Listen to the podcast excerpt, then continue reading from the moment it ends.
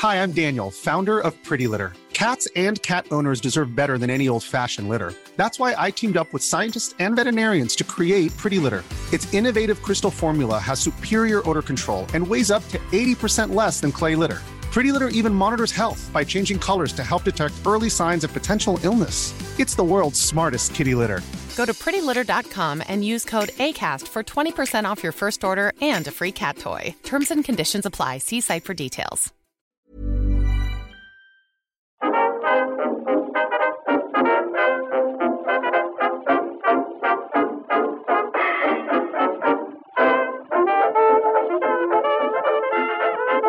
Muy buenas, amigas y amigos. Bienvenidas, bienvenidos una semana más al podcast Reload, programa sobre videojuegos que hacemos desde anightgames.com. Ese hacemos hoy es un, un- un poco cortito, porque solo somos dos. Saludo a Marta, ¿qué tal? Hola Pep, es verdad que es un hacemos chiquito. Anaíto hoy está chiquito. La unidad No mínima nada. de hacemos. Yo solo digo que me voy y viene Albert, que es la mejor persona y la persona que más mola. Y cuando, cuando estoy, pero no está visto, no viene nadie. Esto, esto me pone triste, Pep. No, porque... Hostia, ya lo pensé, dije, a ver si sale este tema. Una cosa es no, ausencia por enfermedad, digamos, o por indisponibilidad. Pero por festivo, claro, aquí, aquí lo que pretendemos es recalcar que es fiesta en muchos sitios de Claro. España, en varias comunidades autónomas y en muchos pueblos y ciudades, vaya. O sea, en Cataluña, por ejemplo, no es festivo, pero en algunos pueblos de Cataluña sí. Eh, pero eso, Víctor tiene fiesta, faltaría más. Y estuvimos hablando ayer de si grabábamos esto antes, pero dijimos, quizá mejor esperar, porque entonces nos íbamos a perder el Square Enix Presents. Y yo te diría, Marta, que acertamos, ¿eh? Tomando esa decisión, porque no solo estuvo más o menos bien, ahora lo hablamos, claro, el evento digital de Square Enix, sino que salieron otras noticias más o menos gordas entre ayer jueves y la madrugada ya de este viernes. Si yo pensaba que íbamos a estar el equipo chiquito y que iba a hacer un programa en general chiquito porque no había noticias, pero que va, ¿eh? Que va. Tenemos, yo no sé si nos va a dar tiempo a comentar todas las cosas que tenemos ahora mismo en el guion. Ya, ya. Joder, jueguitos, es verdad que tenemos pocos que podemos acortar un poco por ahí, pero es que incluso dejando fuera algunas noticias, la parte de actualidad está bastante bastante frondosa. No me enrollo más, por lo tanto, y vamos a comentar qué enseñó ayer Square Enix en ese Presents que anunció con, con muchos nombres, es decir, parecía que no había espacio para sorpresas porque ya la semana pasada, cuando dijo, escuchad, que el 18 haremos un eventito, en el mismo anuncio decían, vamos a anunciar un nuevo Life is Strange. Con lo cual parecía que en eso se iban a quedar las sorpresas, pero que va, que va, vamos a hacerlo de empezar por el final, porque así, digamos, se suele entender la relevancia de los anuncios en una presentación de este tipo. La sorpresita última fue Forspoken, que es un nombre que si buscas en Google ya te salía algo la semana pasada, por ejemplo, porque es un nombre que Square Enix registró hace unos mesecitos y ahora sabemos que es en realidad el nombre definitivo de ese Project Asia que prepara Luminous Productions para PlayStation 5 y PC y que de hecho habíamos visto ya el verano pasado en la presentación de la consola de Sony. Ahora sabemos un poquito más, no mucho más, pero... Hostia, a mí es que me gusta mucho como pinta. No sé si es porque me recuerda a Final Fantasy XV, porque entendemos que eh, este Luminous Productions es en gran parte la desarrolladora o el equipo que hizo Final Fantasy XV, aunque perdieron a- al director, a Hajime Tabata, que me cae súper bien, ojalá vuelva. Y... Y es un poco raro, ¿no? Este juego, Marta, porque parece que mezcla el mundo de fantasía que podíamos intuir con, con lo poquito que enseñaban los trailers, pero también la protagonista parece que viene de, de- de- nuestro mundo, digamos. Es una muchacha la más de moderna. Claro, es que eh, aunque ya lo vimos hace un año, se presentó en junio, lo vimos por primera vez en julio, si no me equivoco, en realidad sabemos bastante poco de, de este Forspoken, porque eh, para empezar, eh, todo el mundo daba por hecho que esto era un tipo de aventura narrativa, eh, con un poquito de acción, rollo, no sé, como un Horizon eh, ligerito. Pero eh, tanto ayer en el evento como en una actualización que han hecho en, el blog de PlayStation, están recalcando que es, es un RPG.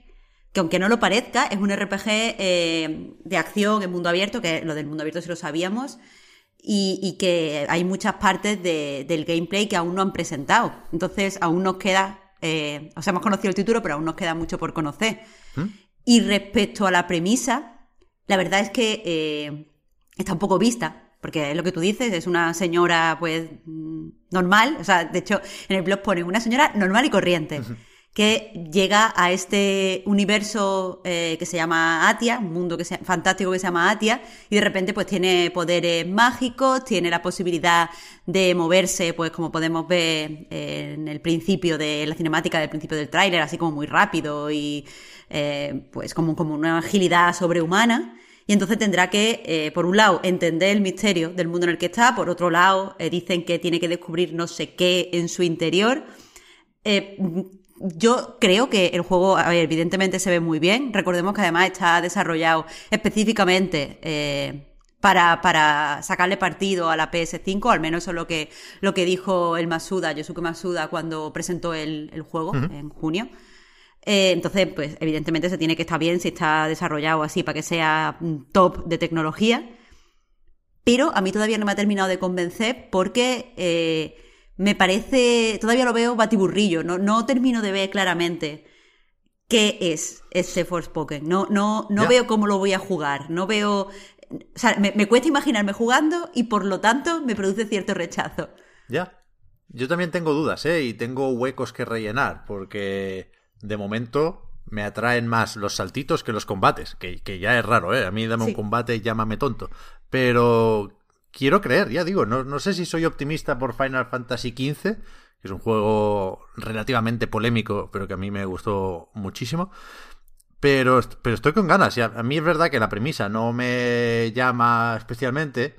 De hecho, me llama menos ahora que he visto que, que de alguna forma la protagonista, esa Frey Holland, a quien pone cara y voz y motion capture eh, la actriz Ella Balinsky, otra vez lo digo de memoria, no lo tengo apuntado y espero no haber fallado, pero Balinska, creo que es. ¿He dicho Balinsky?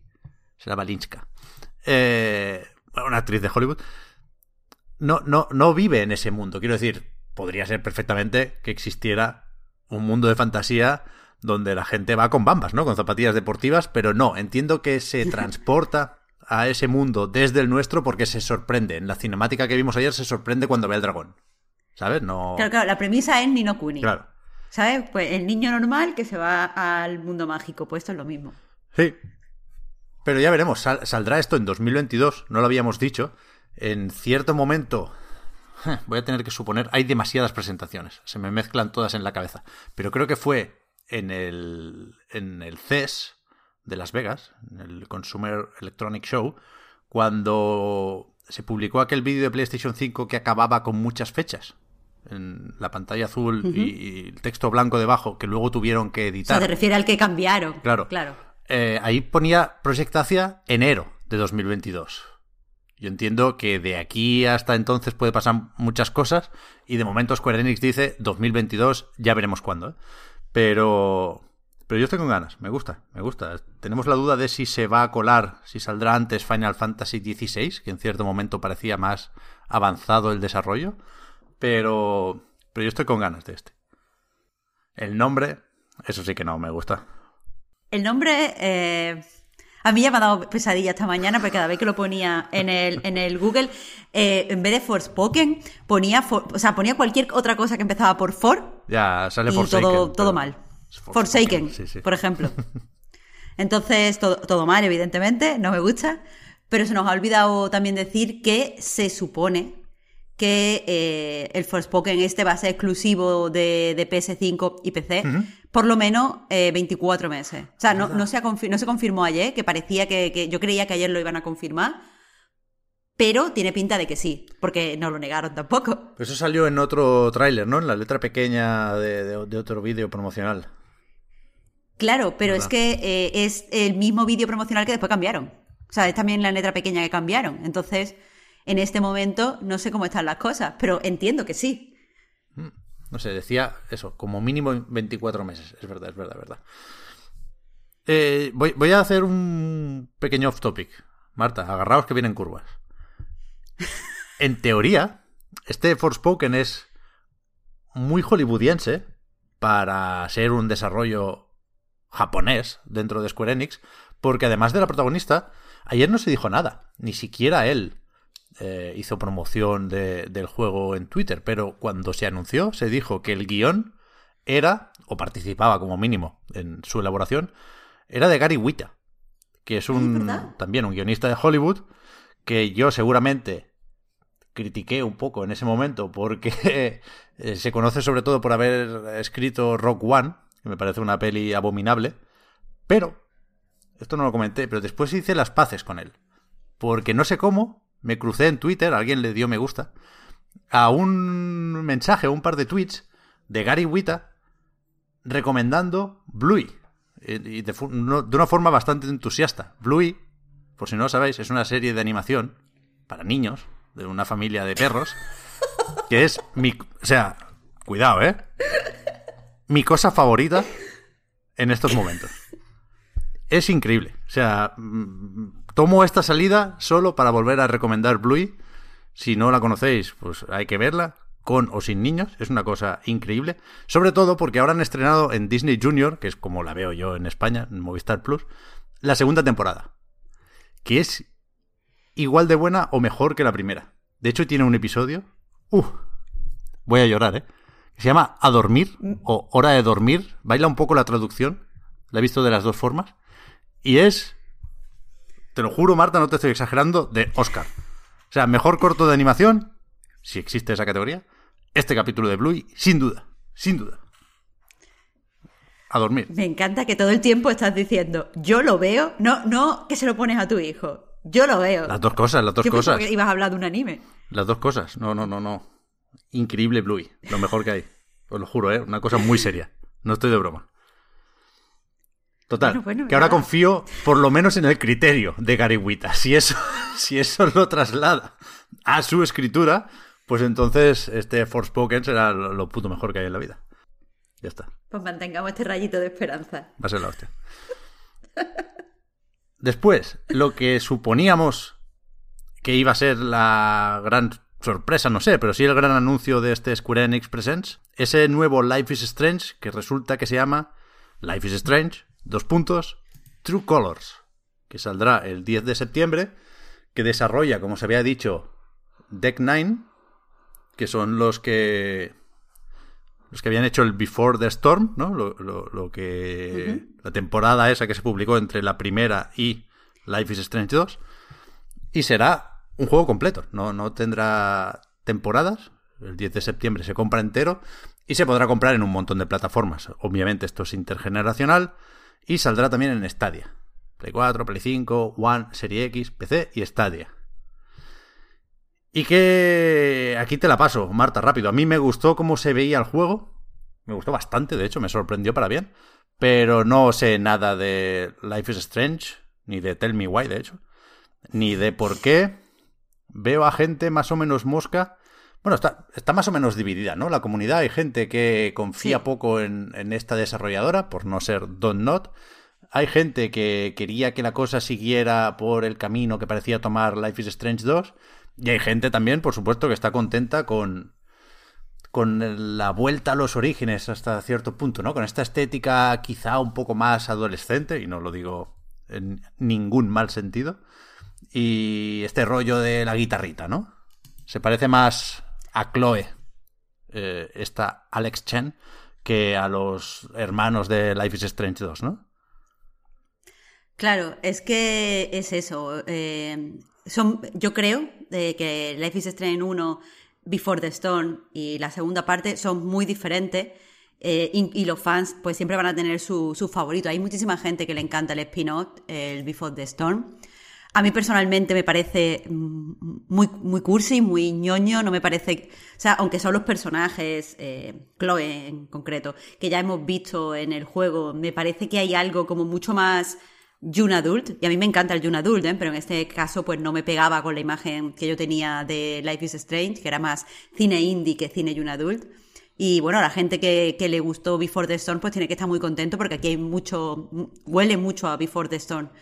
Lo que pasa es que a mí eh, me, encanta la segunda parte de Life is Strange, me gusta más que la primera. O sea, para mí la primera está bien, pero la segunda eh, me parece totalmente innovadora, en el sentido de que muy pocas veces he visto eh, pues que los videojuegos se rodeen o utilicen en su ambientación el contexto sociopolítico actual. No sé si por, lo, por, por, pues, por los tiempos de hacer un videojuego y tal, muchas veces no se hace un comentario específico sobre una realidad eh, sociopolítica que está pasando en este momento. Y en la segunda parte de Life is Strange, pues tenemos estos dos hermanos que, bueno, e-, el incidente que inicia la, la aventura es un incidente de brutalidad policial, donde un, policía pues, pues, le dispara a un policía, pero porque un policía está sintiéndose amenazado por unas personas racializadas.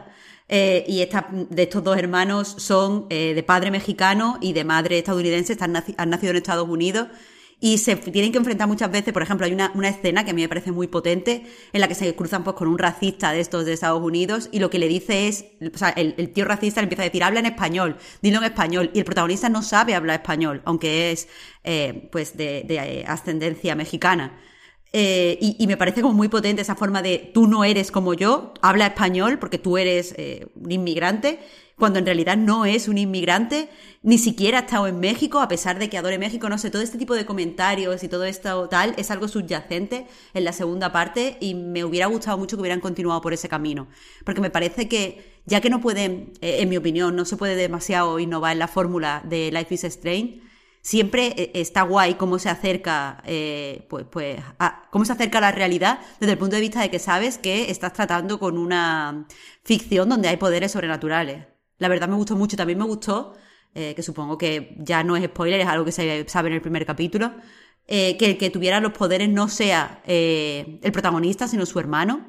Y por lo tanto, parte de, tu responsabilidad en el juego no es plantearte si tú eres uno un superhéroe, sino qué educación le vas a dar a este posible superhéroe. O sea, qué influencia le estoy dando yo a esta persona que tiene el poder de hacer tanto daño y tiene esta capacidad destructiva. Ese punto de vista me pareció yo, personalmente no lo había visto antes en videojuegos, porque normalmente eh, cuando hablamos de decisiones en videojuegos son decisiones que hace tu personaje y que afectan a todo el mundo.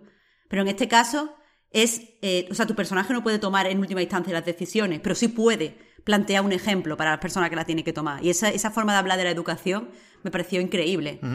Este eh, True Colors pues por un lado me parece muy evidente que no van a tratar nada relacionado con la realidad. De hecho, eh, en el tráiler, que, por cierto excelentemente animado eh, y, me parece muy bonito el pueblo y tiene mucho esta estética indie de Life is Strange que en un artículo que publicamos ayer en la web, Coldo decía que era un poco ya parodia de cine indie, es cierto. Eh, pero bueno, está ahí, a mí personalmente no me desagrada. Eh, está, todo, todo bien, así a priori, no sé, pero... no, veo, no veo ningún tipo de conexión con la realidad. En este pueblo todo el mundo está encantado de conocer a los hermanos. Bueno, porque la protagonista pues es una chica que se ha criado en un orfanato y ahora se ha hecho mayor de edad y tiene que ir a vivir con su hermano. Es, por cierto, una premisa muy, muy, muy similar a la de Tell Me Why. Lo que pasa es que ahí los hermanos eran gemelos y en vez de estar en un orfanato, uno de ellos había estado en un reformatorio, pero es dos hermanos que se reencuentran en un pueblo y tienen que pues, volver a conectar. Pero aquí lo que parece que va a ser el incitador de la trama es el asesinato del hermano y parece que va a ser un poco un murder mystery. Aparte me parece que el poder que tiene la protagonista no mm, puede, o sea, no le veo capacidad de eh, tener algún tipo de comentario sobre la responsabilidad superheroica, porque al fin y al cabo lo que ella hace es eh, detectar el aura de las personas y poder entender sus emociones, sabiendo un poco a qué son debidas y tal. A veces ella se corrompe de estas emociones también, al parecer. Pero quiero decir, eso está muy guay para investigar, uh, esta persona tiene culpabilidad, uh, esta persona se siente nerviosa, pero no me parece que puedas hacer eh, el tipo de comentario que puedes hacer en Life is Strange 2. Así que me parece que a priori eh, aquí este, esto es como un puñetazo flojo. No, no me parece que me parece que han retrocedido en vez de avanzar lo que ya empezaron en, en la segunda parte y me da pena. Aún así lo jugaré, por mucho que me moleste que salgan todos los capítulos a la vez, porque eso está mal. Eso iba a decir. Así no se juega. Sorprendente, Marta, que tú prefieras lo, lo, episódico, ¿no? Pero no es que me guste lo episódico per se. Pero eh, como he jugado a Life is Strange eh, en las dos primeras así, para mí así es como se juega Life is Strange. Es, es, como el formato que tiene Life is Strange. Entonces ahora va a ser muy extraño. Y también te digo que en la segunda parte, que había un montón de temas en, en los capítulos, me vino bien eh, reflexionar sobre, sobre cierto. Bueno, no solo me vino bien a mí, también le vino bien incluso al juego, porque sí que metieron diversas conversaciones, me lo confirmaron en una entrevista que le hice a, los a los guionistas, que cuando iba, iba desarrollándose eh, pues los casos de brutalidad policial, sí que cambiaron algunas eh, cositas del guion y tal para que se ajustara perfectamente a, la actualidad. Ah, y otra cosa que también me dijeron que durante, mientras salía el juego, se había aprobado en ciertos estados eh, la venta de, marihuana, por ejemplo, se había legalizado. Y también quisieron meter una mini crítica a la gente que está en la cárcel por ese tipo de delitos cuando ahora está legalizado y les dio tiempo a hacerlo. Entonces, como que para mí ya Life is Strange es un poco eso. Y, y a priori, pues no me gustan los cambios. Soy, yo qué sé, vieja grita la nube, yo qué sé. Ya, a ver, no sé hasta qué punto se separan los caminos de Not y Square Enix o de Not y de Life is Strange, ¿no? Incluso porque no sé cuántas conclusiones podemos sacar de lo visto con Tell Me Why.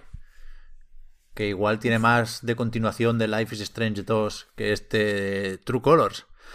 Pero bueno, supongo que también se puede ver en lo de los poderes que comentabas, Marta, una forma más o menos fácil, en tanto que tiene mucho de mecánica, de generar eh, decisiones y consecuencias, ¿no? Y de ramificar la trama, que igual le viene bien también al juego apostar más por esto. ¿Sabes? Una historia menos. con menos carga, social, política y narrativa incluso, pero que sea más moldeable y que jueguen más con, con eso, con los varios finales, ¿no? En definitiva. Sí, pero eh, no sé, es que... Yo también prefiero lo que, lo que prefieres tú, ¿eh, Marta? Pero lo digo pensando en qué me sugiere el, el tráiler y qué puede querer Square Enix de Life is Strange. A ver, a mí personalmente, lo que me sugiere el tráiler con este poder es un poco de hacer a la protagonista una super detective, sin que sea policía. Porque al fin y al cabo, ¿cuántas veces hemos visto esta mecánica en, pues, eh, Eleanor, por ejemplo? El, modo detective, literalmente. El modo detective, exacto. Pues yo creo que esto es un tipo de modo detective. Como ella va a tener que hablar con la gente, pues este poder le va a ayudar a afinar su modo detective. Y sí que creo que, puede eso dar, pues... Mm, una, o sea, puede, puede proporcionar una forma de llevarte bien o mal con los personajes y que eso sea para darle juguillo a la trama. Pero, eh, opinión totalmente impopular. Yo prefiero un juego que tiene menos opciones. O sea, como, como por ejemplo Red String Club. En Red String Club no puedes cambiar las cosas que pasan. Puedes cambiar las cosas, que, puedes cambiar cómo experimentan las cosas. Pasa lo mismo en Disco. Yo prefiero una trama sólida y con muchas ideas que en el que yo no tenga básicamente solo, o sea, solo disponga del poder de experimentarla de cierta forma, a una trama con muchos finales, porque al fin y al cabo siempre se suelen quedar algunas cosas flojas, siempre suele ser algún personaje mejor por la rama en la que lo conoces que por la rama en la que no lo conoces, o suele ser más interesante la rama donde no te fías de él que la rama donde te fías de él. Siempre siento que me estoy perdiendo cosas. Personalmente yo prefiero que sea potente, o sea, que los títulos narrativos sean potentes narrativamente. Estoy contigo, estoy contigo, ¿eh? ya digo, intentaba reforzar, digamos, el discurso positivo alrededor de este True Colors, porque creo que hay, que hay motivos, en realidad, ¿eh? para, para ilusionarse con el anuncio o con lo que vimos ayer. Sí, sí. También es, es, es, cierto que insistieron en lo de no hace falta haber jugado a otros Life is Strange, ¿no? Para, para entrar en este. Quizá por eso prescinden del 3 en el título. Sí, tiene, tiene sentido. No sé, yo, yo entiendo a la gente que está ilusionada, si no quiero embajonar a nadie. Eh, y estoy segura de que mucha gente va a entrar porque es que se ve mucho, o sea, se ve eh, notablemente mejor que los anteriores Life is Strange, así que pues quien quiera entrar en el carro es un buen momento. También eh, anunciaron una remasterización y al mismo tiempo colección del primer Life is Strange o de esa primera temporada con Before the Storm. Que entiendo que visualmente los acercarán un poquito más a este True Colors. Hmm. Y para los que no hemos jugado, pues supongo que será un aliciente interesante. Esto no tiene fecha, en otoño, han dicho. Con lo cual, raro. Parece que va a caer después del True Colors, ¿no? Sí, porque si no me equivoco, porque todavía no he podido ver las ediciones por separado porque no han dado, no han actualizado todavía eh, el blog. Pero es que creo que una de las ediciones va a tener, eh, va a incluir el True Colors. Mm. Entonces entiendo que sea después. Vale, vale, vale. Eh, Marvel's Avengers. Creo que ninguno de los dos, Marta, tenemos muchas ganas de hablar. De hecho, no recuerdo si quedó prohibido en el podcast después de los últimos cambios que, que hizo Víctor en ese sentido. Me lo tengo que apuntar, porque es que me suena que ya no está baneado Marvel's Avengers y que pasaba a estar baneado otro. Quizá Outriders y nos, Ojalá nos- nos toca hablar del después, con lo cual en algún momento nos vamos a tener que saltar esa prohibición. Pero bueno, como no está Víctor, eh, es el, día apropiado para hacerlo. La pregunta aquí yo creo que es... ¿Hay esperanza para Marvel's Avengers? ¿Se puede salvar este juego?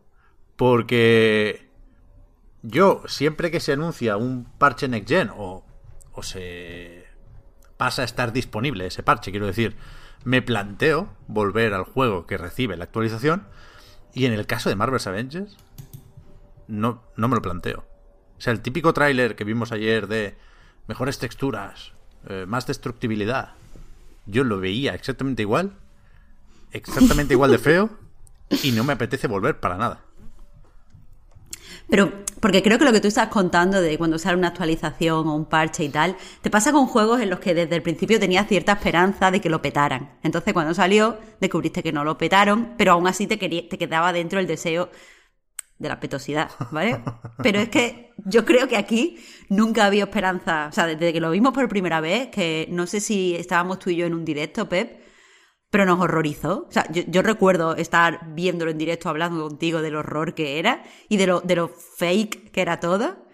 Entonces, como nunca había esperanza, es muy difícil que, que no- nos vayan a decir ahora, o sea, después de no tener esperanza, el lanzamiento tan desastroso que, que supuso, quiero decir que, cuando, que tardó como dos meses en perder a, la gran parte, el noventa y pico por ciento de sus jugadores. Tú no puedes levantar eso. Honestamente, yo no creo que, que porque son mucha gente decepcionada, gente que para empezar no estaba demasiado ilusionada, entonces ahora es normal que escuchemos estas cosas, lo veamos y digamos, pues, pues ahí está. Yo qué sé, yo, yo no creo que, que lo que te pase a ti eh, te pase solo a ti. Yo creo que la mayoría de gente ya no está para el Marvel's Avengers. Ya, ya. Yo pienso igual, ¿eh? Y, y no solo llegó ese parche para Play 5 y Xbox Series X o Series S, sino que también llegó un- una nueva operación, este futuro imperfecto, que pone a Clint Barton, a ojo de halcón, en pues un futuro post-apocalíptico con ese Hulk que está medio ido de la cabeza y se convierte en maestro y no sé qué más, no, no me apetece, ya digo, la verdad, no, no, no os puedo comentar mucho más, pero quizá ese rayo de esperanza otra vez es la expansión de Black Panther, que también se anunció ayer, que raro que no viéramos nada de Spider-Man, por cierto, recordemos que en algún momento se dijo a principios de 2021, pero va todo con retraso en Marvel's Avengers, eh, se dijo que, habría una operación de estas, un- una, un- una actualización gratuita con Spider-Man en PlayStation. Y no hemos visto nada y ni siquiera aparecía en una especie de hoja de ruta que enseñaron brevemente, con lo cual no sé qué está pasando ahí. Pero... Pero el- la expansión de Black Panther sí pinta bien. No sé si es por el diseño de Black Panther, porque mola Wakanda o porque... No sé. Pero a mí me parecía, te lo juro, otro juego. Incluso visualmente, me parecía un juego un poquitín más refinado. Me apetece. Y, y estaba teniendo cuidado al, al utilizar las palabras, al diferenciar entre operación y expansión, porque entiendo, no he encontrado ninguna aclaración en las notas de prensa de Square Enix, pero entiendo que esta War for Wakanda, al llamarse expansión, es de pago, ¿no? Porque no, no, ¿sí? no habían usado la palabra expansión para, para las operaciones o para los personajes extra de, de Marvel's Avengers. No lo sé, ¿eh? No lo sé. Pero es que me, me parecería, me parecería una estrategia de mierda. Porque, a ver, quiero decir, si no tienes jugadores, si el problema es que nada eh, emociona a la gente, tú lo que tienes que hacer es lanzar el máximo contenido posible para volver a atraer a la gente. Ya después le cobrarás. Pero tú me estás diciendo que la gente que se ha comprado el juego ahora sale lo primero ilusionante, para ti por lo menos, eh, supongo que habrá mucha gente como tú, sale lo primero ilusionante en mucho tiempo y van a tener que volver a pagar para que sea otra decepción. Ay, por favor, pero ¿quién ha hecho esto? No lo sé, pues que a lo mejor si lo pones aparte, incluso como standalone, ¿no? Como que no requiera Marvel's Avengers, pues puedes tener un poco más de libertad a la hora de diseñar la, jugabilidad del personaje, ¿no? O la progresión, o las mecánicas para los poderes. No lo sé. No lo sé. No sé, si, si es como tú estás diciendo, a priori a mí me parece una oportunidad perdida, sinceramente. Aunque la verdad es que yo ya daría el juego. Yo daría ya el juego por perdido completamente, pero bueno, entiendo que no pueden hacer eso con la enorme inversión que ha sido. Ya. Ya digo, eh, igual estoy pecando aquí de pesimista y, y es tan, tan gratuito como este futuro imperfecto, ¿eh?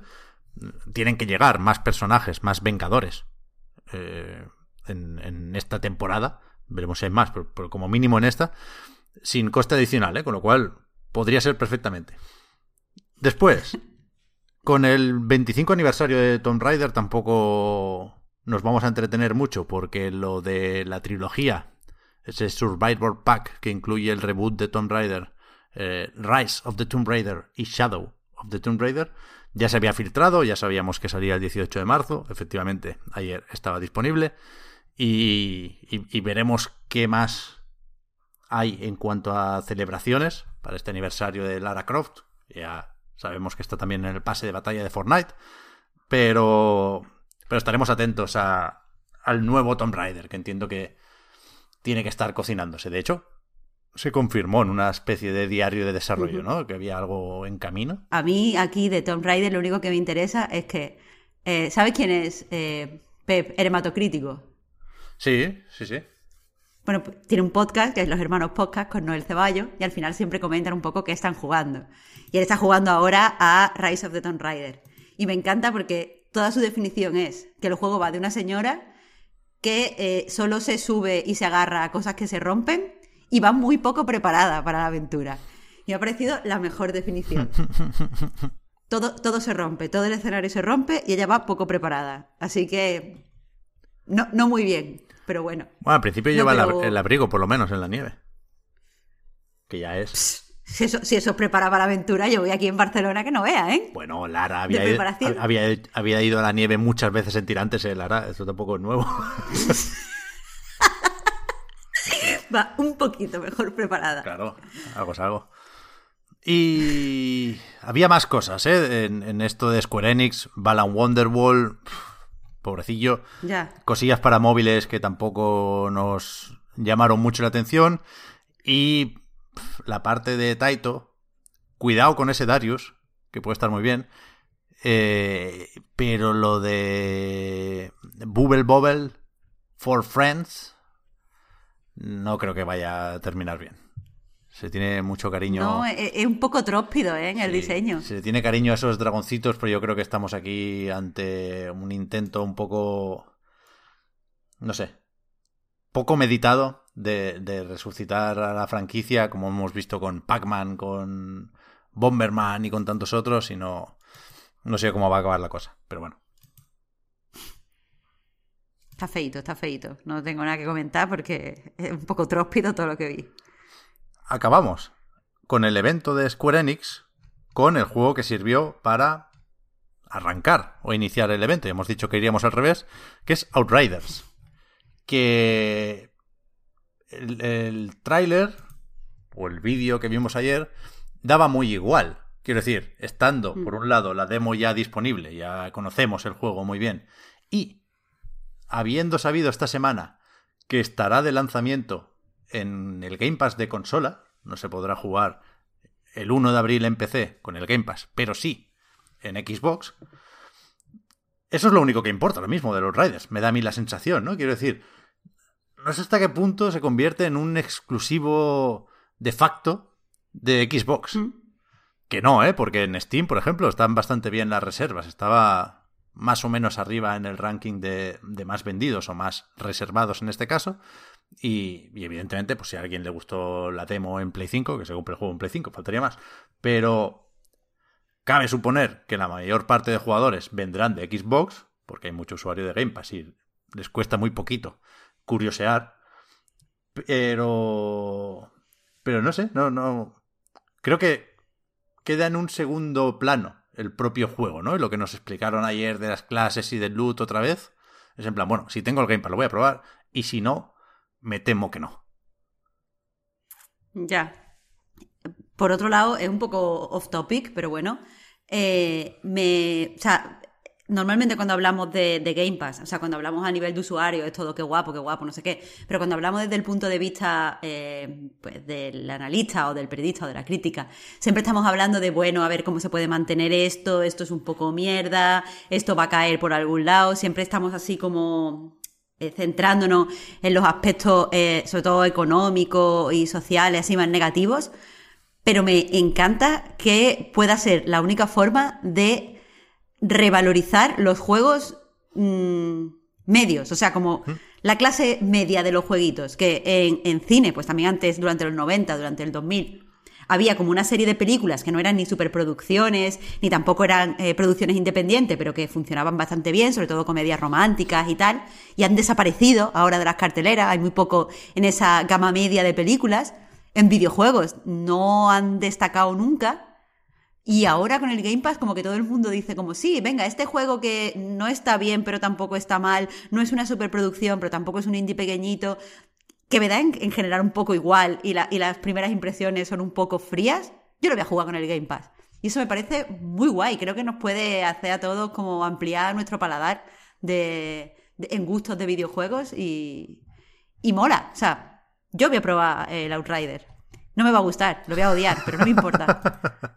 sí, está claro. Eh, o sea, el comentario que más he leído o, que más leí cuando se anunció esto fue el del win-win, totalmente. O sea, Square Enix se asegura un dinerico con independencia de las ventas y de las notas que vaya a tener este Outriders, eh, que venimos con motivos para no ser muy optimistas en ese sentido.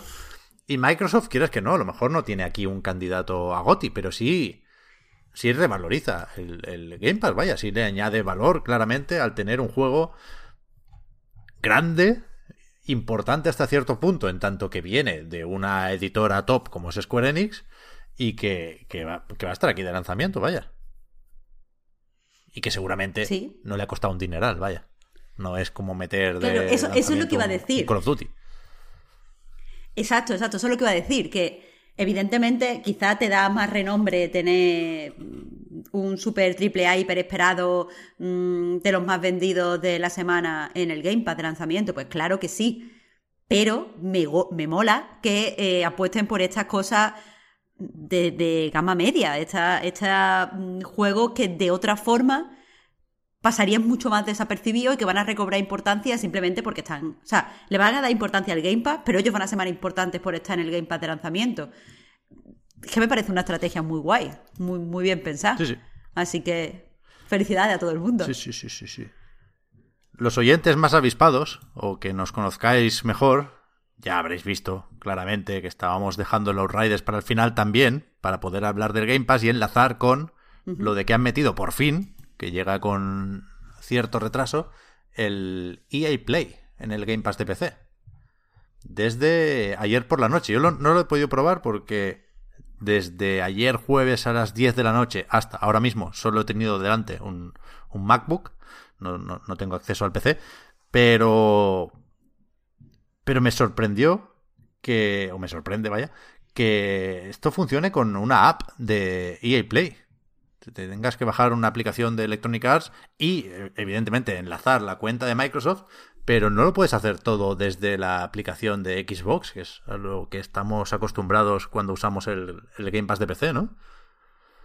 A ver, entiendo que es porque, porque Electronic Arts no quiere perder entidad, eh, que es lo que pasa si te metes en el Game Pass. Quiero decir, si tú lo haces todo desde la, desde la aplicación de, de Game Pass, desde la aplicación de Microsoft, no, no se te ve tanto como si te tienes que bajar una aplicación diferente, aunque no tengas que pagar extra, y que la aplicación sea de EA y esté todo el tiempo presente sus marcas y no te puedas distraer con otra cosa. O sea, lo entiendo desde el punto de vista de EA, me parece un coñazo, y si yo fuera Microsoft yo les diría que no.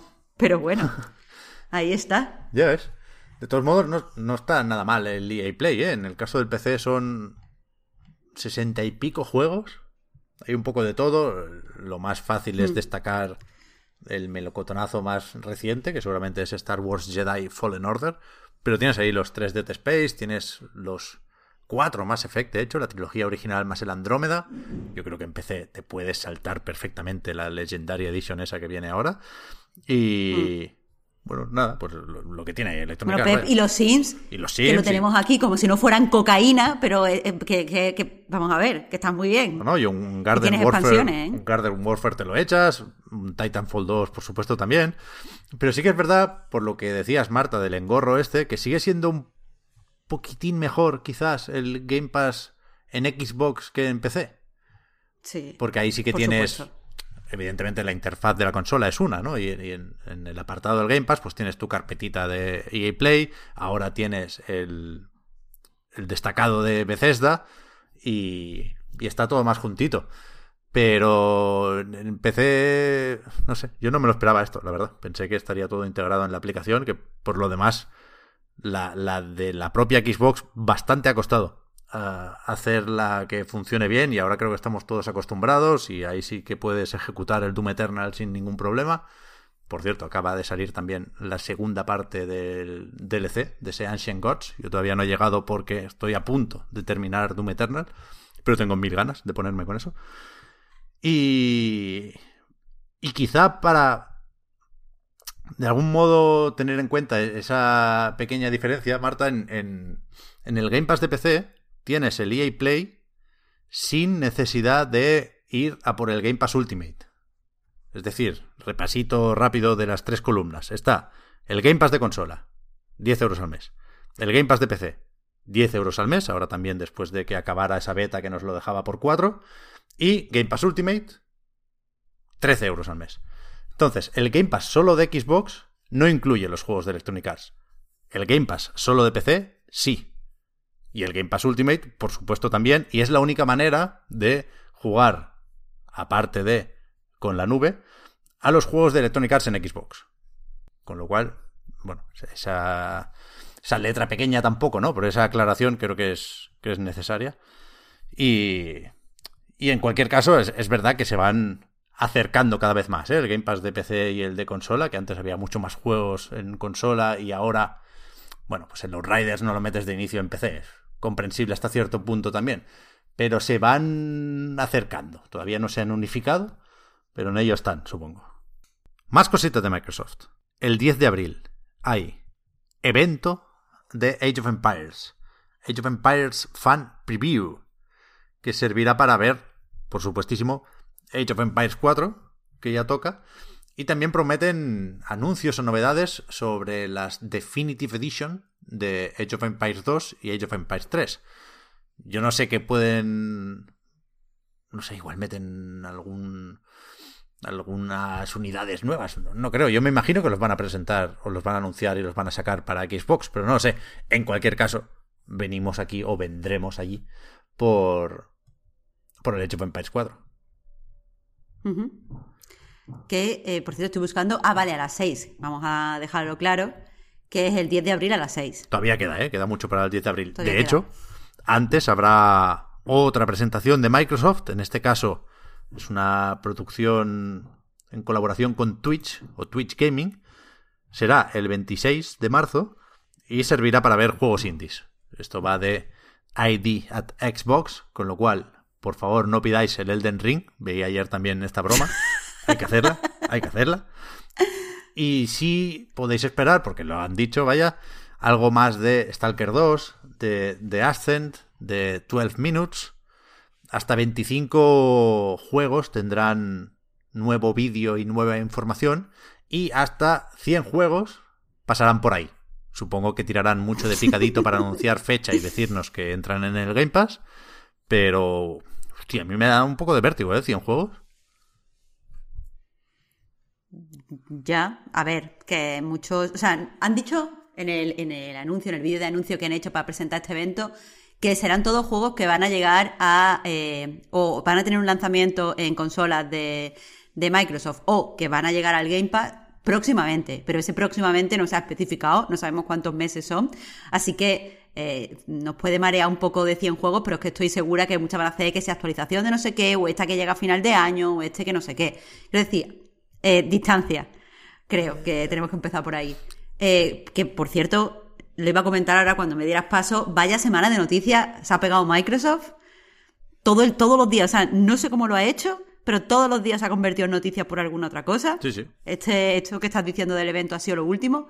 Decir que eso es el viernes 26 de marzo, va a ser a las, a las 5, no han dicho cuánto tiempo va a durar. Pero Un día entero. sí que... Y son 100 putos juegos. ¿No? Pero que, que ya has dicho, que tú mismo has dicho que solo se va a enseñar tráiler de 25. Pero que- Si es que después ya verás que estos 100 juegos, de un- vamos a ver una puta imagen. Una puta imagen de la mayoría de los juegos. Que Pues- esto lo presentan influencers y streamers, Marta, que lo hace Twitch Gaming. Estos están hasta las 3 de la mañana. Pues por eso. ¿Qué basta? Yo, yo ni lo voy a ver porque no me gusta ahora que llegue la gente esta que no sé quiénes son a decirme cosas. ¿Sabes? Yo prefiero que sean los juegos solos. Pero bueno, que lo veré después. Veré los trailers que me gusten. El caso que han dicho que de los 25 juegos que de verdad, de verdad vamos a ver, no fake con una imagen, algunos son eh, anuncios, eh, o sea, lo que llaman eh, premieres mundiales, es decir, se va a hacer anuncio por primera vez, no conocemos nada de estos juegos. Otros, eh, se va a sacar un nuevo tráiler con, con gameplay muchas veces y se va a decir cuándo llega a Game Pass o cuándo es su lanzamiento. Y entre los publishers confirmados están Annapurna, está Devolver, está Raw Fury, que quieras que no, eh, traen cosas guay. Yo solo espero el 12 mini. Lo más grande, ¿Tú lo más grande ¿Te está. imaginas, Pep? Pep, ¿te imaginas que dicen que ya está en ese mismo momento? Eso no va a pasar. Esto es mentira que me estoy contando yo. Pero tú imaginas que sale el influencer random, este que no sé quién es, este chaval que juega, yo qué sé, y de repente te dice, el, el 12 mini ahora mismo está en el Game Pass. No, me muero ahí, Bueno, tío. pues podría Me ser, muero. podría ser perfectamente. ¿eh? No puede ser, no puede ser. Bueno, yo qué sé, ya veremos. No puede ser. De hecho, mira, lo, lo pones bien, Marta, porque hablabas de hasta qué punto iban saliendo noticias esta semana relacionadas con el Game Pass, que si han metido también el Octopath Traveler, que si el mismo 26 de marzo estará Genesis Noir, con lo cual es probable que salga en ese evento, digo yo, y, y- y con lo cual sabemos ya que cabe la posibilidad de que ese mismo día se publiquen juegos en el Game Pass. Sí, sí, es que eh, como te como lo estábamos diciendo, todas las toda la semana hemos tenido algo. Ha llegado Undertale, que parece que no es mm, importante, pero Undertale es un juego de culto que era un poco incómodo de jugar en, hasta este momento en, en Xbox, porque la versión que había era la versión de PC, esto está optimizada. Quieras que no, que llegue un juego o sea, me, sabe mal decir clásico porque solo tiene cinco años. No me refiero a clásico como sinónimo de retro, sino a clásico en cuanto a la influencia que ha tenido en el posterior diseño de videojuegos y en pues en la forma en la que nos enfrentamos al medio tanto analistas, es estupendo que esté Undertale ahí. Ha llegado también en Pyrosync, que la verdad es un juego que tengo ganas de probar porque como hay tanta gente que lo ama y tanta gente que lo odia, algo tiene que tener. O sea, en mi mente es como no puede ser malo, porque hay gente que lo ama. Entonces, está, está guay. eh, y ya lo de lo de Genesis Noir me parece que es como el, el culmen. Sí, sí. Eh, ultra esperado. O sea, todo lo que tiene de pequeñito también lo tiene de ultra esperado. Que esté ahí de, sa- de- de lanzamiento me parece, yo qué sé, eh, lo mejor. es que no, no hay otra forma de definirlo. Así que, que guay. Tengo, tengo ganas, mm, tengo bastante ganas de ver por qué indies apuestan en, en Microsoft. Sí, sí. Porque por ahora me da la sensación que tienen buen ojo. Es verdad que, que hablamos mucho de Microsoft, sobre todo al comenzar la semana, y parecía que Sony andaba ahí un poco despistada, pero luego remontó. O sea, los últimos días de la semana han ido saliendo bastantes noticias de Sony. De hecho, te diría que incluso fueron de menos a más, porque puestos a enlazar, puedo sacar primero la selección de indies que estuvo presentando también Shuhei Yoshida en el blog de PlayStation. Yo creo que la mayoría con poca pegada, la verdad. Tiene buena pinta el Chicory, pero tampoco tenemos una fecha más allá de primavera.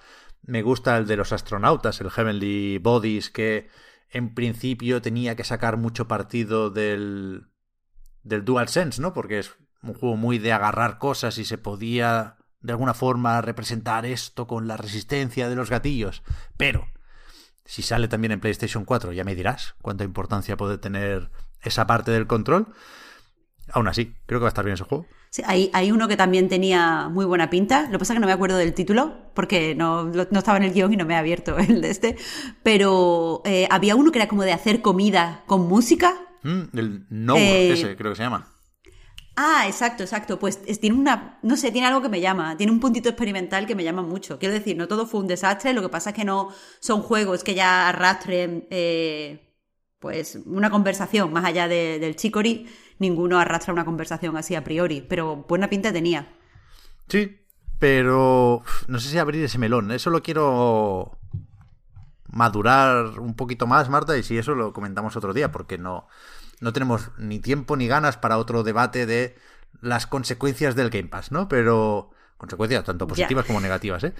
Pero es verdad que se reciben distinto los anuncios de PlayStation Indies, que es la etiqueta que, tienen en este caso, si no sabes o no piensas que los puedan colar de inicio en un equivalente al Game Pass, que lo, lo lógico sería pensar en PlayStation Now pero en realidad, en ese sentido, en lo de estrenar juegos, se le parece mucho más el Plus. Quiero decir, acaba de llegar el Maquette, sabemos que el, el de Oddwall, el Soulstorm, también estará de lanzamiento en el Plus.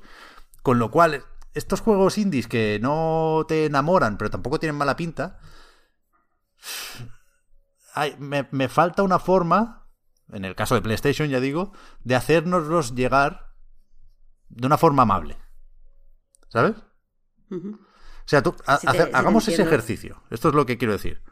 En el evento de Twitch Gaming del 26 de marzo, intentemos pensar en cómo lo recibiríamos si no existiera Game Pass. ¿Sabes? Si no supiéramos que de esos 25 juegos, todos o casi todos estarán de inicio en el Game Pass. ¿Sabes? Porque esa es la situación de PlayStation ahora mismo. Y ya digo, con la excepción del Plus, que tampoco está mal, ¿eh? No quiero hacerla de menos. Pero creo que. que se está notando esto. Se está notando. Y es una, es, una pena porque está la lectura de. Hombre, es que ya no queremos pagar por algo como Nour, ¿no? Y es verdad, y es injusto y es triste, pero creo que es así. Claro, quiero poner ahí un matiz, porque a pesar de que lo que estás diciendo lo entiendo perfectamente, y es lo que yo decía, eh, entra dentro del discurso este que he dicho antes de la gama media. Son juegos que a priori no son indies, indies, indies, no son juegos eh, pues hiper desconocidos, hiper experimentales que juegas en itch.io, pero tampoco son eh, superproducciones y tampoco son los indies más esperados porque son de tal eh, estudio. Entonces me parece bien que exista el game para acercarte a esos juegos, por ejemplo, a ti. Lo que pasa es que a mí no se me puede, no se me puede no puedo hacer este experimento contigo, Pep, porque lo que me pasa es que a mí no me cuesta pagar por los indies. O sea, a mí me cuesta más pagar por un juego como Outrider o, o, por un triple A tocho. A mí me cuesta un montón pagar por los juegos grandes, eh, porque sé que la mayoría de, veces no me van a dar lo que de verdad quiero. Y sin embargo, pues con los indies nunca me cuesta pagar. Yo, yo el Chicory, tengo, pero vamos, tengo ganas de, sacar la tarjeta para pagarlo, porque está hecho por el tío de, de ¿Mm? eh, Wonderson, que me flipó. Que yo, sé que yo soy la única fan fatal, pero soy yo. Greg Levanov o algo así. Levanov, sí. Y también la, la artista, una de las artistas que, que le estuvo colaborando con él. Eh, y la música es de la, de la creadora, la compositora de Celeste. Es verdad. Bueno, de Celeste. O sea, quiero decir, eh, para mí esto es un gran lanzamiento. Eh, que, comprendo que para gente que no sea así, pero mm, a mí no, no, me cuesta pagar por este juego, de verdad, de verdad. Con que me dé la mitad de felicidad que me dio el Wonderson, dinero, dinero justificado. Ya, ya, a ver. pero, pero sí, tenemos, tenemos que tener esa discusión y estaría muy bien eh, analizarlo en profundidad, especialmente si está aquí Víctor, porque creo que Víctor es un poco un híbrido entre tú y yo sí, sí. a la hora de jugar. a mí tampoco me cuesta si, si creo ir sobre seguro, ¿eh? Me, compré el Loop Hero sin problema, vaya, y el Chicory mismo, como casi todo lo que saca Finchi, evidentemente tampoco tampoco me lo voy a pensar mucho. Pero en un Where the Heart Leads, en un Nour, en, el Operation Tango, ese que enseñaron el otro día, ya no voy a decir que no apetezcan, porque, joder, algunos de estos no pintan especialmente mal. De los puzzles en realidad virtual, pues, yo qué sé, está curiosete también. Pero sí que tienen. Son anuncios flojos. O sea, los lanza Yoshida y, nos rebotan. Porque están en Steam, porque no. ¿Sabes? Significa poco que tengan la etiqueta de PlayStation Indies. Muy poco. Sí, estoy, estoy totalmente de acuerdo. Estoy totalmente de acuerdo porque sabes que no. O sea, no, como no están como en un servicio como el Game Pass, no sabe hasta dónde llega el apoyo de, de Sony. O sea, es difícil considerar los juegos de Sony como si me pasa con algunos de los indies que llegan a, Game Pass. Si, si entiendo lo que, lo que me quieres decir, pero, que eso es una discusión en realidad que hay que hablar con, mucho, con muchos matices, también matices económicos y comunicativos. Que es un lío para ahora, digo, quiero decirte. Y que insisto que está lo de regalar algunos de estos juegos en el Plus, ¿eh? que lo del Soulstorm es más o menos relevante, no te digo hoy que no. Y de hecho, arrebatos de generosidad, de vez en cuando los tiene también PlayStation, los tiene incluso el mismísimo Jim Ryan, que fue quien se pasó por el blog de PlayStation para decir que siguen los regalitos de Play at Home y que después del Ratchet and Clank de PlayStation 4, que todavía se puede bajar, por cierto, recuerda que está gratis hasta el 31 de marzo, 1 de abril, esta semanita. No lo, no lo dejéis pasar mucho más.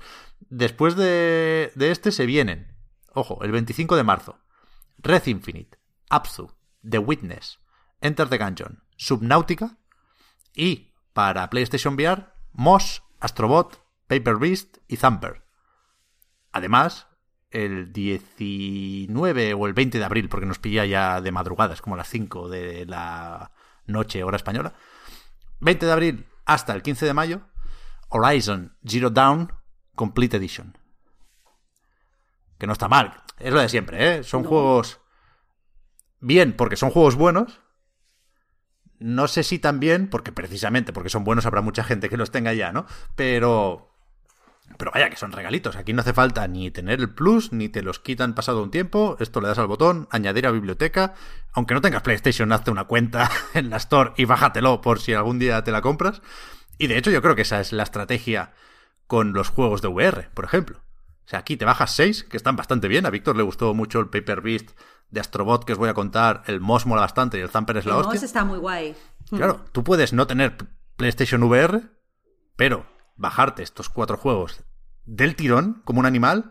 Y si te convence la realidad virtual de PlayStation 5, no creo que sea casualidad que en un ratito nos toque hablar de eso, pues, pues ahí hmm. tienes un fondo de armario, ¿no? Ya no empiezas de cero. Sí. Me parece. O sea, no se le puede poner ningún tipo de pero porque son juegos buenísimos y son juegos muy interesantes y me flipa, además, eh, el hecho de que se haga con la etiqueta esta de Play at Home porque esto a lo mejor es algo personal, pero recordemos que no ha terminado la pandemia y todavía tenemos que tener mm, ciertas medidas de seguridad contra el coronavirus y ahora parece que no, que parece que ya está todo pasado, ole, ole, ole, pero no. Así que me gusta que se use la etiqueta. Totalmente. Pero pero, o sea, digo que no se puede poner peros, pero. No, lo que quiero decir es que, aunque los juegos que dan, algunos me parecen eh, indispensables y, mm, obligatorios para, los jugadores, como The Windage, por ejemplo, que pues uno de mis juegos favoritos de, de la historia, porque creo que por, por, su propia influencia y peso justifican que todo el mundo lo tenga que jugar. Pero también no puedo dejar de pensar que, como tú dices, son juegos muy conocidos que lo ha jugado todo el mundo y no son precisamente nuevos. Y me hubiera gustado una apuesta más arriesgada, quizá por, por. O sea, si vas a dar juegos gratuitos y quieres que sean juegos independientes, o juegos de lo que he llamado antes gama media, o como queramos decirlo, porque tampoco me gusta lo de doble I y todo este tipo de cosas.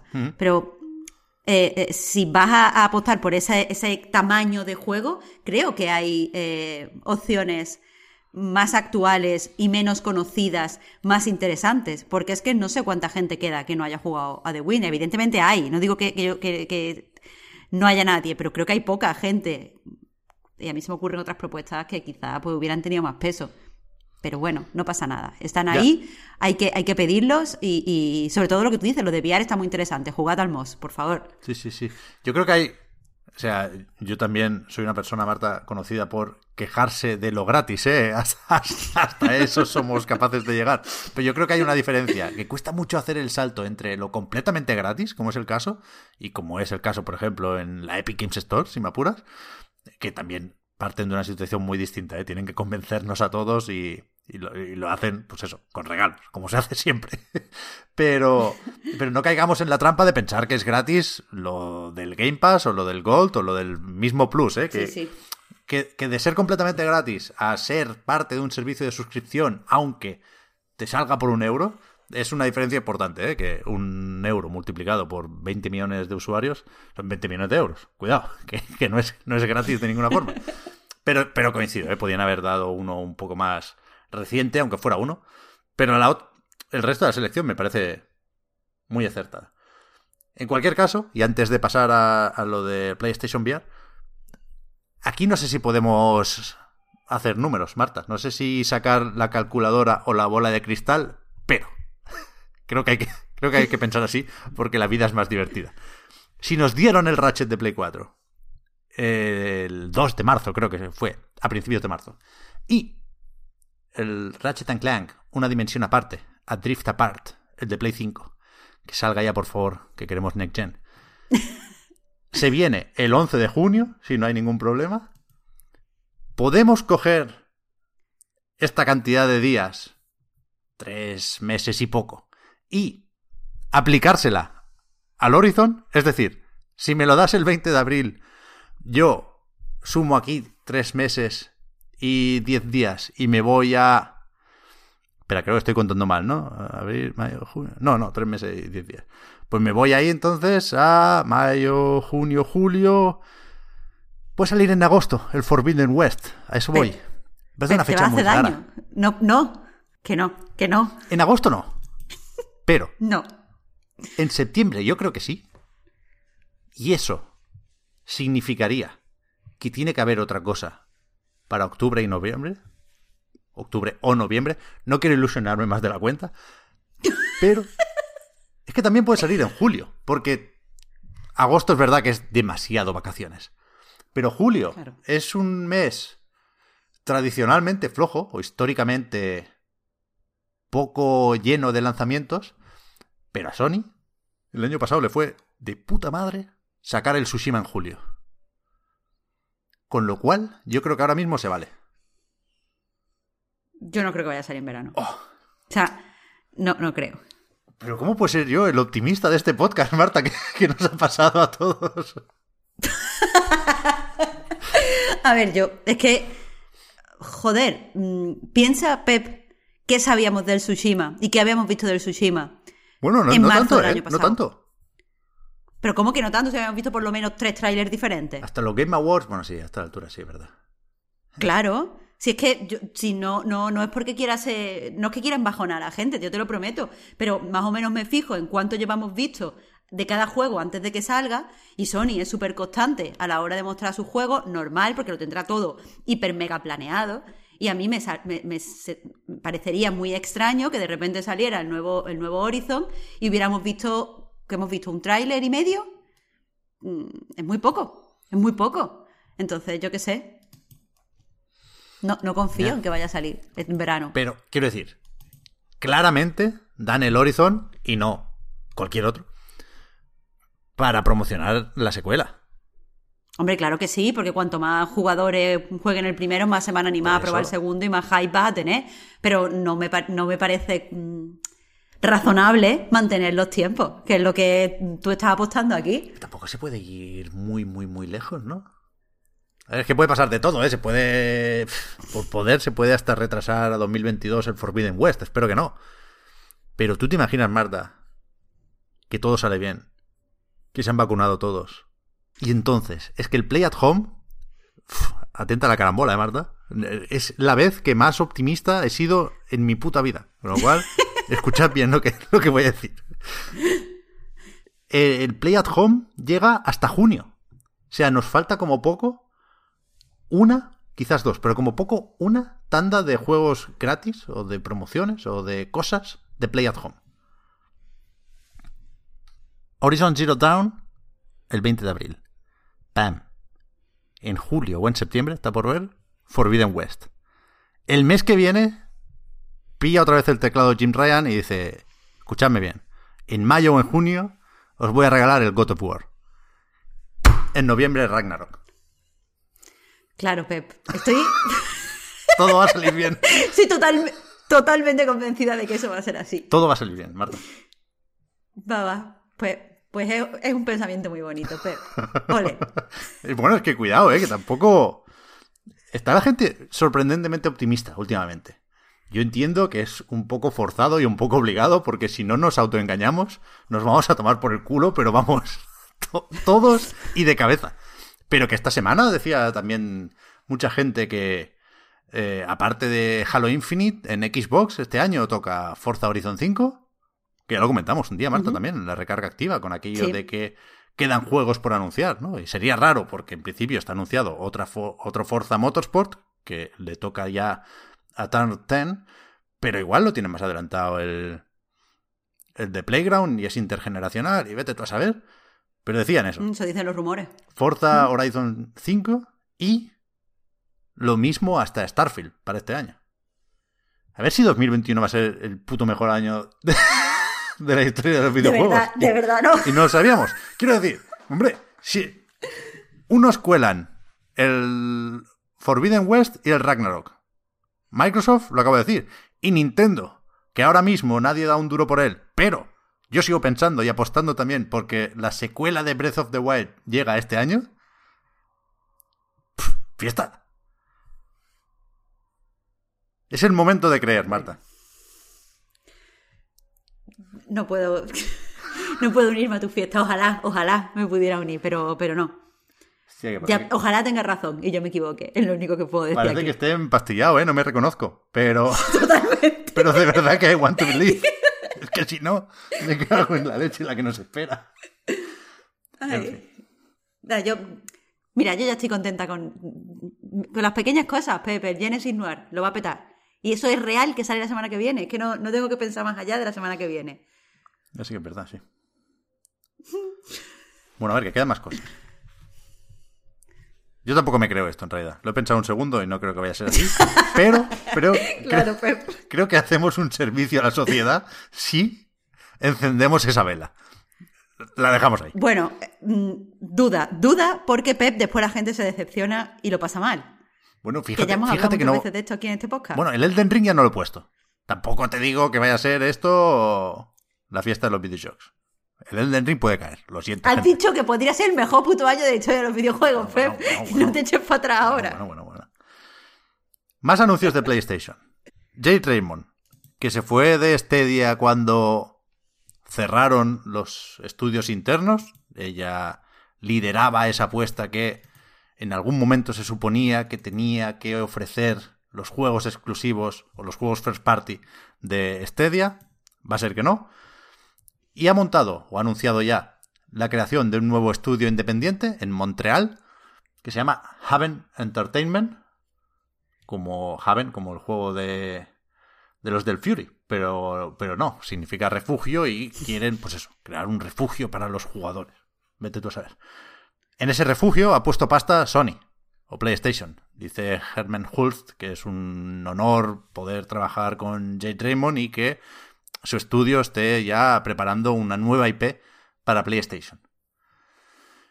Yo tengo la sensación y, y sabe mal porque hemos visto durante muchos años cómo se caía en los prejuicios con Jade Raymond y yo creo que está fuera de toda duda su trabajo en Ubisoft, no solo como productora de Assassin's Creed, sino como... eh, no sé cuál es el cargo exactamente, directora ejecutiva o algo así. Básicamente montó ella o lideró la creación de Ubisoft Toronto, que es un bicharraco de estudio. Y después es verdad que, que, que o ha tenido mala suerte o no han salido las cosas bien, pero en Motive con Electronic Arts supongo que no hizo todo lo que se esperaba. Se hablaba por ahí de varias cancelaciones de proyectos relacionados o no con Star Wars. Iban colaborando en, en, otros juegos ¿eh? y, acabaron salvando un poco los muebles con Squadrons, que venía de, digamos, eh, reducir la ambición de otros proyectos de Star Wars. ¿eh? No, no era el plan A, Squadrons. Pero bueno, ahí está. Y después en Stadia, pues, pues no, no ha salido la cosa. Pero es, quiero decir, a mí me resulta mucho más fácil culpar a Electronic Arts que viene de chapar Visceral, de cancelar el Star Wars de Amy Hennig y de liarla en muchos frentes, y a Stadia, que tienen un proyecto que no se aguanta por ningún lado. Pero es verdad que yo creo que Sony PlayStation pensaba, o alguien en Sony PlayStation pensaba, que esto era un anuncio mediático. ¿No? Porque el nombre de Jay Raymond es muy conocido, ¿quieres que no? Y yo creo que no lo es, en absoluto. O sea que ya digo, por las circunstancias que sean, pero creo que es un anuncio que no importa nada. Sobre todo por cómo se hizo, ¿eh? que no, no nos dice nada sobre el juego, no nos enseña nada. Es decir, PlayStation se asocia a un estudio que lidera una persona que no ha podido sacar juegos durante muchos años y que... Lo siento decirlo así, pero, pero es así. Se asocia al fracaso ahora mismo, ahora mismo, y ojalá cambie esto ¿cómo me puede importar este anuncio, en definitiva? Sí, a ver, yo aquí me gustaría separar dos ideas distintas que tengo sobre el anuncio. Por un lado, eh, me parece que el anuncio se ha hecho de una forma muy antigüita. Y me explico. Normalmente, eh, y eso se puede ver en A Night, porque sobre todo hago yo este tipo de noticias, cuando se anuncia un estudio y se abre un estudio, es verdad que muchas veces se utiliza el personalismo de decir los eh, bueno, antiguos trabajadores de Blizzard o antiguos eh, trabajadores de eh, Telltale, yo qué sé, siempre es verdad que muchas veces se cae en ese personalismo, pero en general, diciendo fundado por antiguos trabajadores o por mm, los creadores de.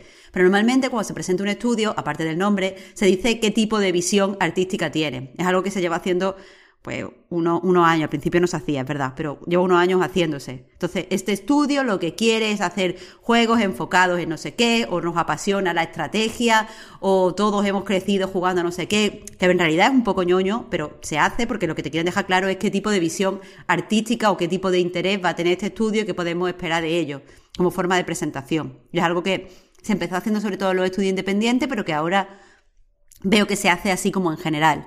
Entonces, no me gusta este anuncio, como, anuncio eh, per se, porque es que no me dice qué tipo de juegos se van a hacer aquí. Y honestamente, por muy conocida que sea Jay Raymond, no la tengo asociada eh, a un tipo de juego concreto. Es decir, no sé qué es lo que va a hacer. No me viene a la mente aventura narrativa o RPG, no me viene nada a la mente en este momento. Entonces, eh, pues sí, me han dado este nombre y es noticioso. Eh, yo, sí, yo sí pienso, Pep, que, ha sido una noticia importante. Veo mucha gente comentándola, tanto en Reddit como en Twitter y tal. Pero no, no, yo no tengo la información que pediría o que, o que me gusta tener cuando se hace, cuando se, se inicia un nuevo estudio. Pero por otro lado, me molesta eh, me molesta el trato general, en general, que hay cuando está Jay Raymond involucrada en un anuncio. Sin duda, sin duda. Porque, a ver, por un lado, Pep, entiendo, y, yo también tengo el nombre ahora mismo asociado a proyectos que no salen, a sale mal, eh, fracaso, si quieres decirlo así.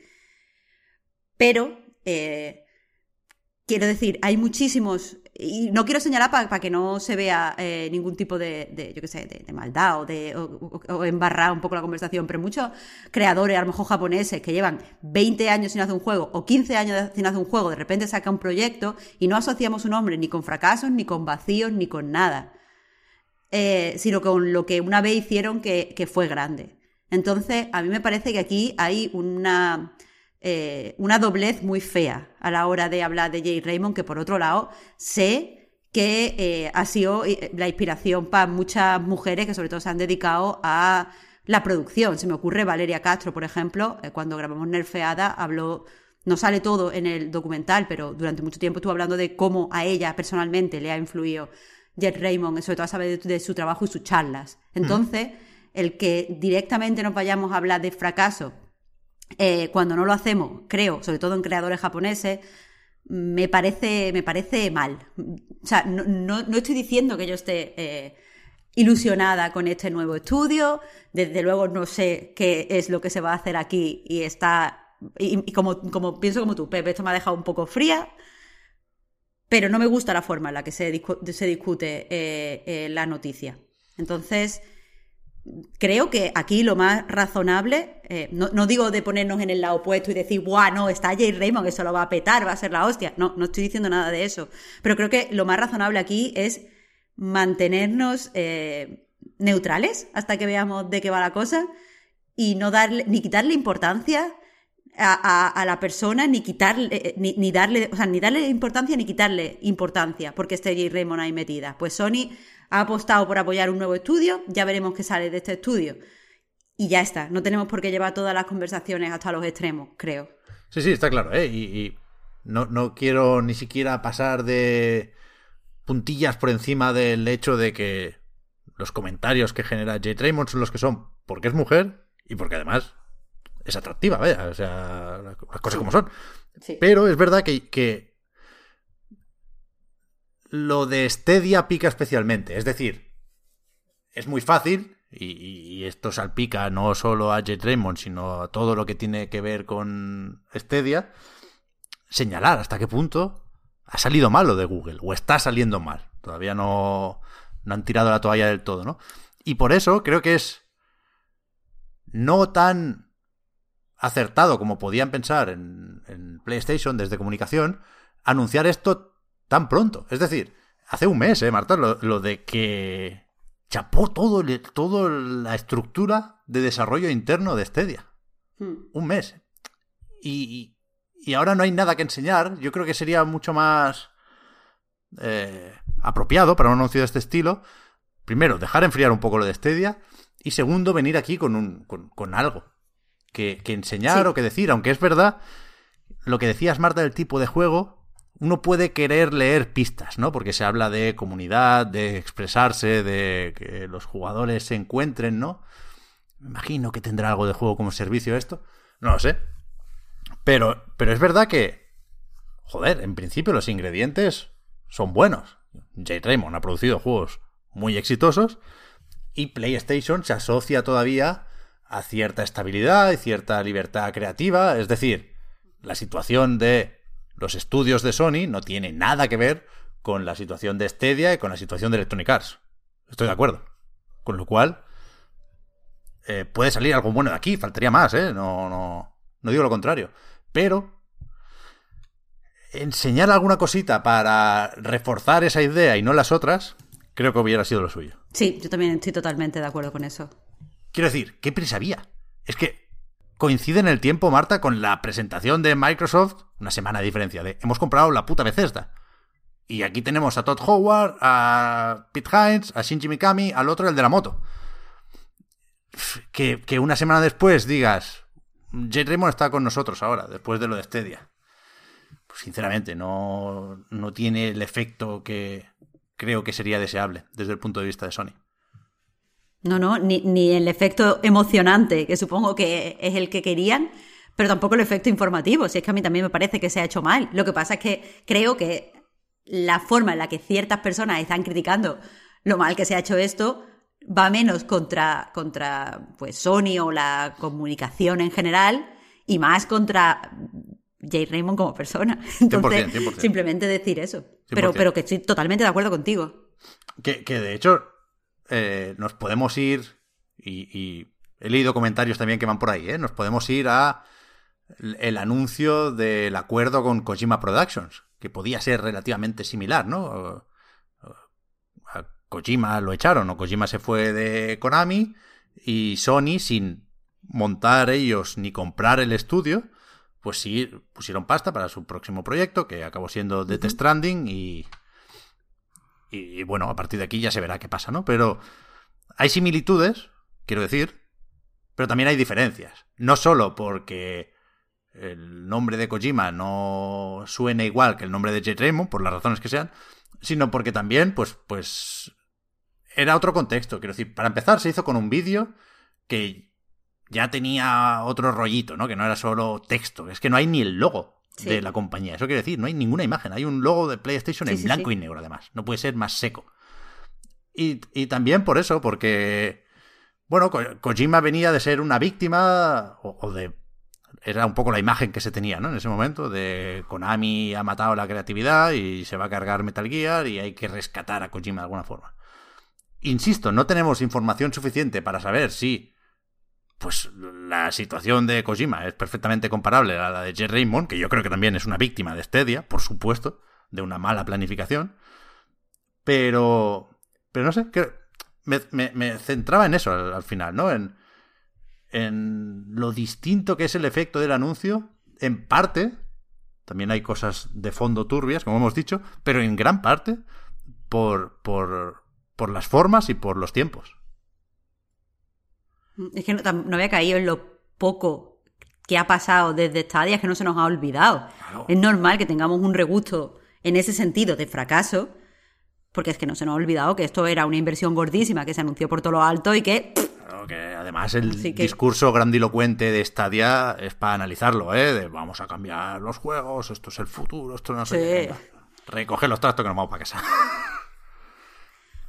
Si es que esto, ya que estábamos hablando antes, Pep, de que habría que hacer eh, un comentario separado de Game Pass, es que yo creo que, que todavía no podemos analizar en realidad todo lo que ha sido Stadia y lo mal que están invirtiendo en videojuegos las grandes empresas porque no se dan cuenta de que esto no es tecnología. Es que eso es otra conversación y otro debate súper profundo mm, que, que algún día también tendremos que tener, porque es que de verdad este, este concepto de los videojuegos como tecnología lo ha, lo ha superado todos los consumidores, lo han superado la mayoría de los creadores y no lo han superado la gente que tiene dinero. Sí, sí. Es que es increíble. Más cosas de Sony. Ya hemos avisado que había unas cuantas. Han comprado el Evo. O sea, parece, un titular muy. Muy tonto, ¿no? Como si hubiera comprado un kilo de patatas. Pero es el titular que ha puesto todo el mundo, porque es algo sorprendente y que, y que lo que sale es sintetizarlo así, casi como un grito de. Pues de eso, de sorpresa, ¿no? Eh, Claro, lo que te iba a decir, lo has dicho exactamente con el tono con el que lo hemos escrito. Sí, todo, todo el mundo. Ya, Unos ayer por la noche, otros nos hemos enterado más tarde esta mañana, pero, hostia, que han comprado el Evo. Eh, el Evo es el campeonato o el torneo este de, de juegos de lucha. Que, bueno, es especialmente popular, creo yo, y que el año pasado, pues, le hicieron a él, al propio evento, un combo que lo tumbaron de todas las formas, porque primero vino el coronavirus y obligó a reinventar el asunto para hacerlo digital. Pero antes de que se pudiera celebrar, eh, un escándalo salpicó a uno de sus fundadores o organizadores, creo que se llama Joey Cuellar o algo así. Y... Sí, Joey Cuellar. Era el CEO de la compañía que lo organizaba. Ahí está. Tengo que hacer algo con los nombres, ¿eh, Marta?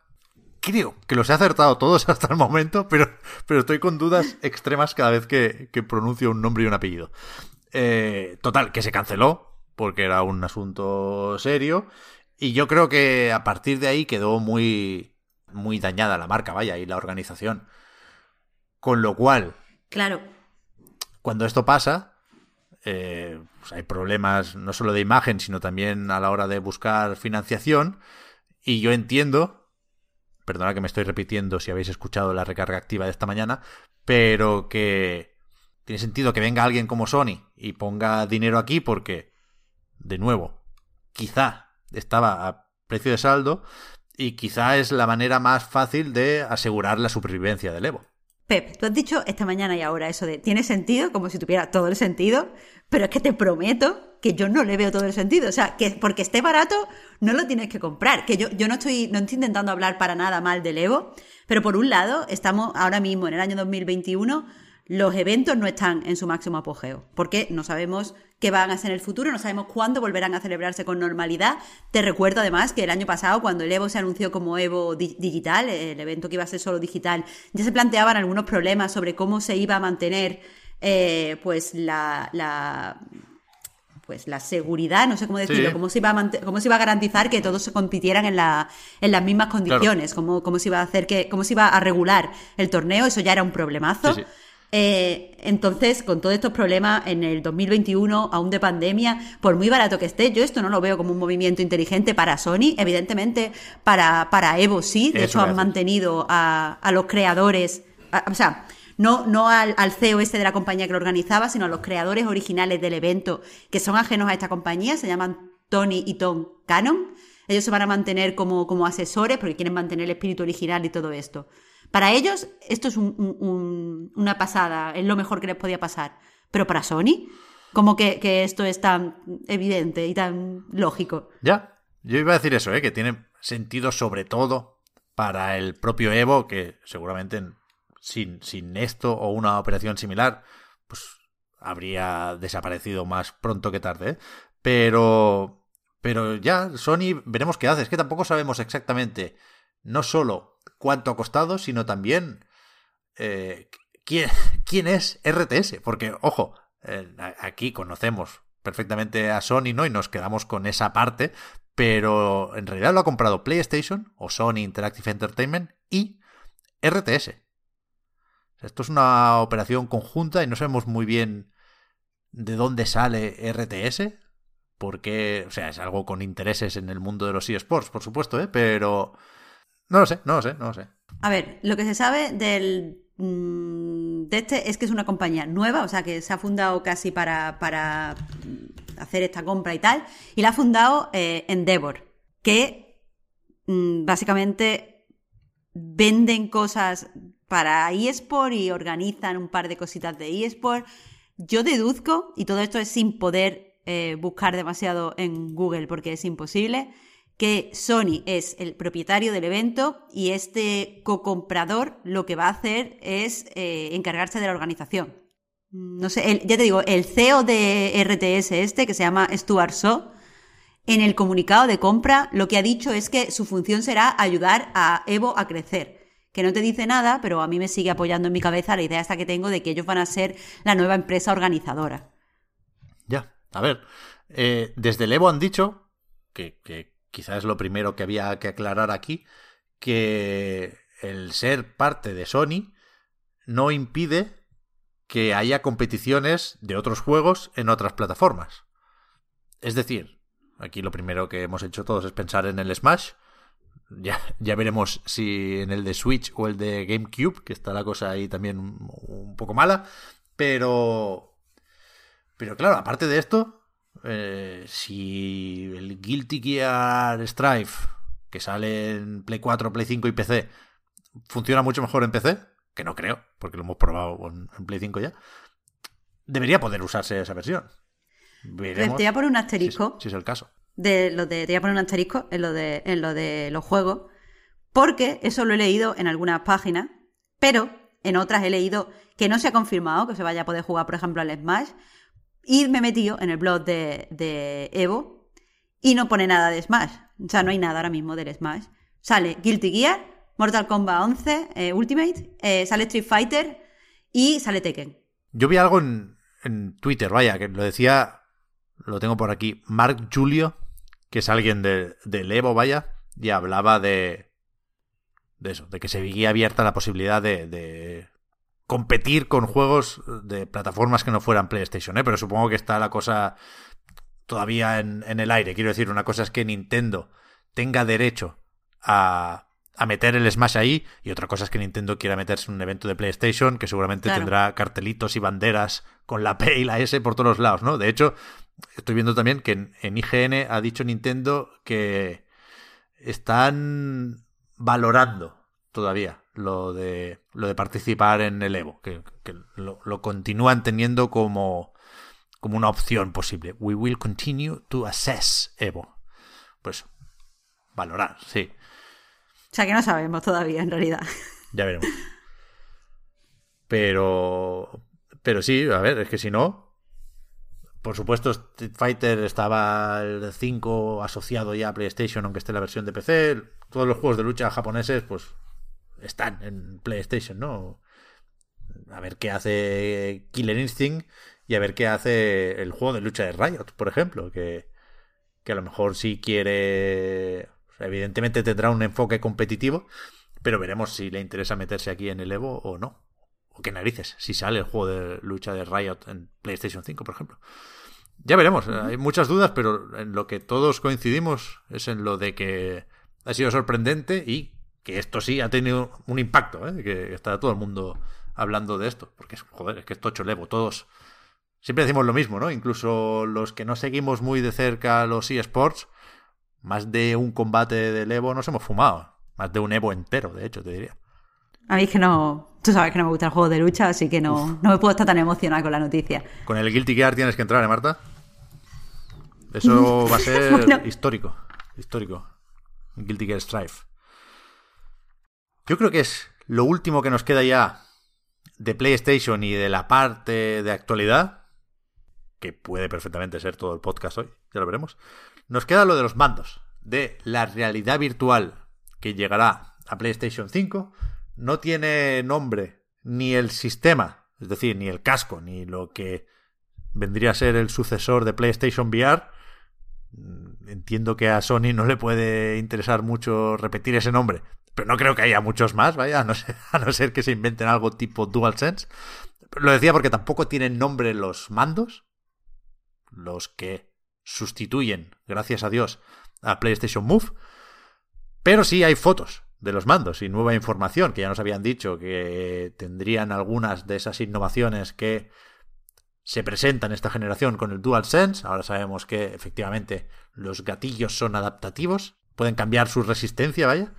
Y que bueno, parecen unos unos dispositivos como los que tiene Oculus Quest, por ejemplo, ¿no? Como los Oculus Touch, más que como los del Valve Index, que quizás son los más avanzados. Pero yo me quedo con que todo lo que he probado de realidad virtual se debería poder jugar sin problema con estos mandos de PlayStation 5. Me sigue pintando bien la realidad virtual de PlayStation 5. Sí, a mí también me parecen increíbles los mandos, parecen muy cómodos, muy ergonómicos. No lo he tocado, evidentemente. Eh, y creo que, eh, igual que te decía que me que el hecho de que hubiera un cable para mí no me hablaba de futuro, sino de presente, no sé qué, sí que me parece que unos gatillos adaptativos en el contexto de la realidad virtual no me interesan tanto eh, jugando en una consola normal en la tele, la verdad. Sé que, que o sea, no he podido probar demasiado el, el DualSense. Entiendo que es muy inmersivo, entiendo sus ventajas, pero no me parece algo eh, que me abra eh, los horizontes jugando, pero en realidad virtual sí que creo que eso puede ser una forma diferente, una forma eh, donde jugaba gana muchísimos puntos. La verdad es que con los mandos me he ilusionado bastante con lo que no es la PlayStation VR. Yo creo que es, que es verdad que esto no es tanto la siguiente generación de la realidad virtual, así en general, como Sony se pone al día. Quiero decir, PlayStation VR hizo lo que pudo y bastante es, ¿eh? Tanto al colarle un dispositivo, un cacharro de realidad virtual a una PlayStation 4, sin necesidad de Pro siquiera, como eh, el valor que pudiera tener a la hora de popularizar esta tecnología.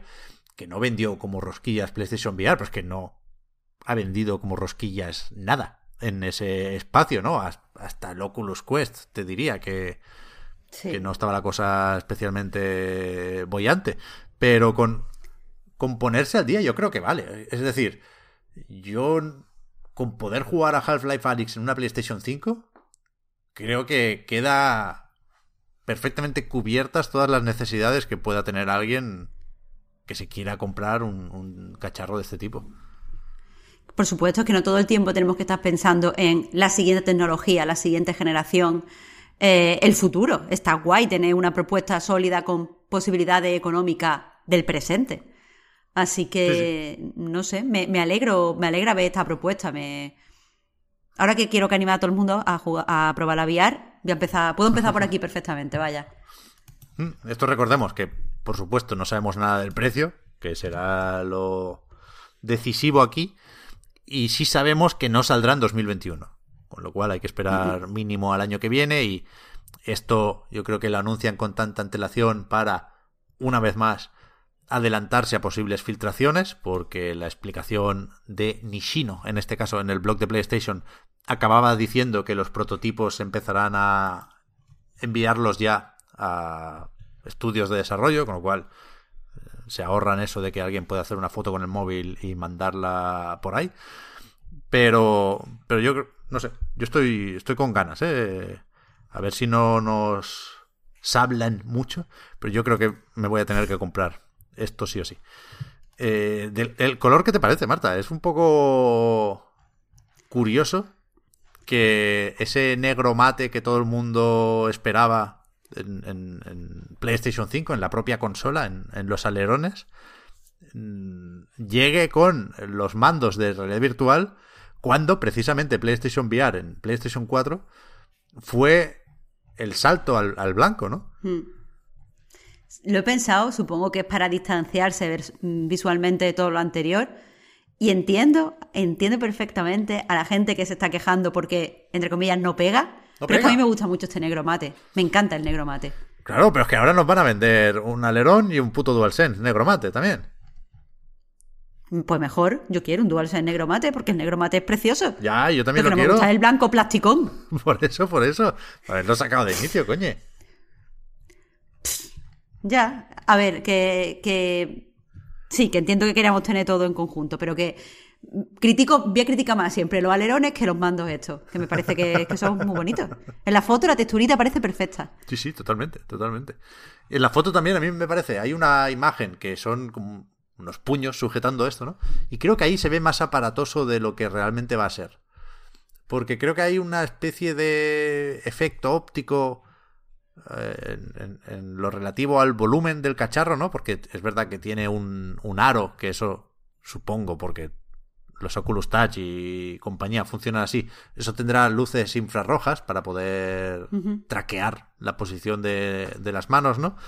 Pero el, el, círculo, que en los Oculus Touch, por ejemplo, quedan delante, esto queda detrás de la empuñadura o, o, el agarre, ¿no? De manera que queda un poco a la altura de la muñeca y debería ser un poco más difícil que se choquen entre ellos los dos mandos, ¿no? Y es verdad que... Claro, parece un sistema de protección, no lo es, pero para que la gente se haga una idea, es como si la espada es el sistema de protección de la mano y de la muñeca, pues un poco así. Claro, que por delante también se une y también sobresale, ¿eh? pero, pero lo más aparatoso está en la muñeca, más que en el puño, creo yo. Y puede ser cómodo, me gusta el diseño, ¿eh? Un montón. Sí, sí, a mí también, precisamente por lo que dice, es más difícil que te des contra, contra, o sea, como todo está detrás de la mano y tú tu mano la notas en el cuerpo, es mucho más difícil que haya choques, que, le des contra las cosas.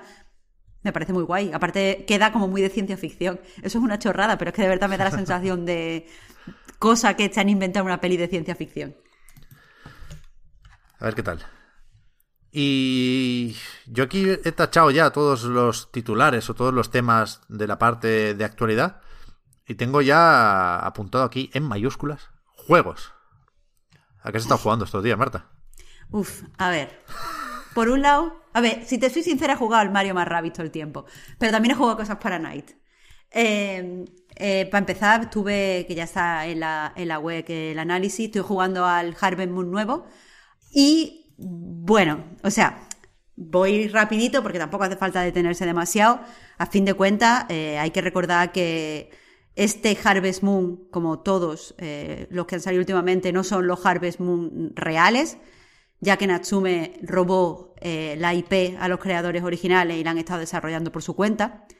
Por lo tanto, hay que prestarle la atención mm, teniendo esto, esto en cuenta. Aún así, teniendo en cuenta los desastritos que son los últimos Harvest Moon, este está bien. O sea, no es una revolución en los juegos de granja, no me parece... Eh, yo no se lo recomendaría a mucha gente, porque tiene como muchos conceptos vacíos, las mecánicas no están lo suficiente, no tiene un, un game feel correcto, eh, hacen muchas cosas simplemente, o sea, están puestas simplemente porque en los juegos de granja hay que hacerlo, pero no tienen ninguna finalidad. En el análisis hablo de que, por ejemplo, Stardew Valley, que para mí me parece el mejor simulador de granja actual, todo lo que haces eh, tiene una importancia y tiene unos motivos en el universo en el que lo estás haciendo. Aquí esto no pasa, aquí las cosas no están tan pensadas, pero es que tiene una cosa que me ha gustado, que es que eh, el juego está presentado como una especie de, de JRPG en el que tú eres la elegida o el elegido para despertar a Dios a la cosecha y entonces tienes que ir de un lado para otro en el mapa. Por lo tanto, para combinar eso con un juego de simulación de granja, lo que hace es que te crea la granja portátil, que es con un robot la puedes, pues, como meter una especie de Pokéball y te la llevas de un lado para otro. Eh, y la verdad, eso, concretamente, esa idea funciona. Aún así, eh, como digo, teniendo en cuenta que va a salir el próximo Story of Season el día 26, esa semana que viene, si alguien estuviera interesado le diría que se esperara y viera qué tal sale el Story of Season, teniendo en cuenta que los dos remakes anteriores no son demasiado buenos. Eh, está mal, el, ahora mismo la actualidad está mal para los amantes de los simuladores de granja, la verdad. Así que ahí queda. Y por otro lado, y esto ya ultra breve, he estado jugando a Dios, que era un juego eh, independiente, como que mucha gente lo tenía eh, en el radar, mucha gente le tenía ganas porque tiene una premisa muy interesante. Básicamente es un granjero que se gana un sobresueldo dándole de comer cadáveres que mata la mafia a sus cerdos. Pues este granjero se quiere retirar y la mafia manda a un asesino para que también es amigo de él para que acabe con él, para que quite, elimine ese cabo suelto y pasas tu último día, o lo que parece que va a ser tu último día, hablando con este asesino, intentándole convencer pues para que se quede con tu granja o con tu máquina de bebidas o para que no te mate, vais hablando de estas cosas. Y el juego está fatal. O sea, mucha gente, o sea, no entiendo cómo un juego que está tan mal ha tenido tanta eh, repercusión en un nivel, o sea, con lo que cuesta destacar a los indies. No entiendo por qué este eh, ha llegado a tanta gente, pero vamos, está lleno de bugs, es muy feo. Hay unas cabras del demonio animadas como si fueran cabras de plástico de Toy Story 1. Eh, las conversaciones están muy bien, el guion está muy bien, pero esto no es un juego bien diseñado. Y en un juego que quiere ser inmersivo, intimista, no lo puedes tener todo el tiempo lleno de cartelitos de a 20 metros tienes una escena y tú andas como si fuera el GTA y, llegas a esos 20 metros y se abre la escena. Está a, ese nivel de mal. Eh, y, y, ojalá Ojalá hubiera jugado otras cosas, es lo único que tengo que decir sobre esta semana. ¿Ya? ¿Tú qué, Pep? No, no, no. Además del Harvest Moon, este de un mundo único, decías que en Switch iba muy mal, ¿no, Marta? Tampoco ha ayudado eso. Pep, tú sabes, porque, porque lo sabes, que yo nunca me doy cuenta de a cuántos frames por segundo van las cosas. Yo mientras vaya bien, o sea, como que no lo noto, no lo noto, pero claro, aquí lo notaba todo el tiempo porque es que los frames son irregulares. O sea, vas por un lado y va muy bien y de repente llega otro y va que parece, yo qué sé, que va haciendo el robot. Que va, todo el tiempo cambiando. Pero no, no, te creas que es cuando haces de repente, yo qué sé, un super movimiento súper difícil de pesca con una animación. No, vas andando y pasas de andar por el puente, andar por el camino y te cambian los frames. Va fatal. Y no, y no solo en portátil, va también súper mal en el dock. Y eso no tiene perdón de Dios, la verdad. O sea, yo os digo que esperéis, pero si esperáis que no sea para comprarlo en Switch, porque en Switch es que va fatal. Totalmente bloqueado aquí. Y después el, adiós este, me sorprende que, digas, Marta, lo de la repercusión o de las ganas que se le tenía. Yo no había escuchado hablar en ningún momento de este juego. Y, y es verdad que la, premisa me parece muy guay. O sea, no sé... He leído alguna crítica, o estoy viendo ahora en Metacritic, ¿eh? alguna crítica positiva, y supongo que depende de de lo que te importe la premisa versus lo que hay alrededor. Pero es verdad que si va de una conversación, joder, no, no, pongas distracciones, ¿no? Claro, a ver, o, ponlas, o sea, quiero decir, eh, eh, las conversaciones, repito, además, están muy bien escritas, el guion está muy, muy bien.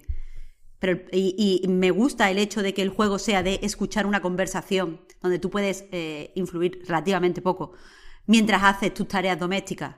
O sea, está guay. Eh, en cierto momento, por ejemplo, estás llenando de estiércol pues, la carretilla para abonar el campo, mientras vas hablando de, eh, creo que es como conociste, no, cuando estuviste en la guerra de Vietnam y por qué decidiste volver una segunda vez.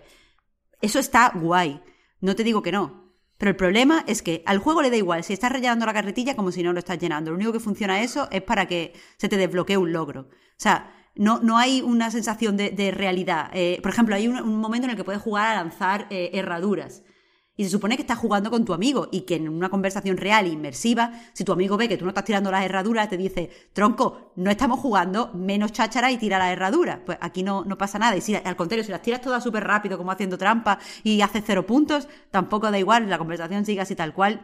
Es, como muy vacuo todo. Y, además, sobre todo, lo que menos me gusta es que si quieres que disfrute del entorno de granja, que es una de, los selling points del juego, se supone, en, creo que es en Oregón, con la fría mañana y el amanecer y el no sé qué, no me pongas todo lleno de cartelitos.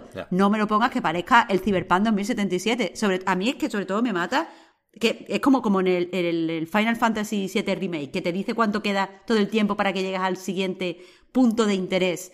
Y es como, entonces no es, no es orgánico. O sea, si tú me quieres poner una conversación natural y orgánica en el que vas presentándole tu granja a tu amigo, no me lleves todo el tiempo con, cartelitos para acá, para allá. Y sobre todo, no imagináis lo limitado que están los caminos para movernos. Porque en cierto momento dije, pues no quiero seguir en línea recta al cartelito, que le follen al cartelito. Y me intenté ir por el otro lado y no me he dejado el juego. Y esas cosas a mí me matan. Entonces, honestamente, creo que, esto no es, un videojuego. Lo que querían hacer los, o sea, los guionistas es otra cosa. En mi mente es un podcast donde tú pudieras escuchar estas conversaciones. Son podcasts de ficción, quiero decir. Eh. Donde tú pudieras escuchar estas conversaciones e imaginarte eh, la amistad que han tenido ellos, cómo este señor conoció a su mujer y todas estas cosas que quieren los guionistas que te imagines. Pero ponerlo en el contexto de un videojuego a mí me parece eh, un error.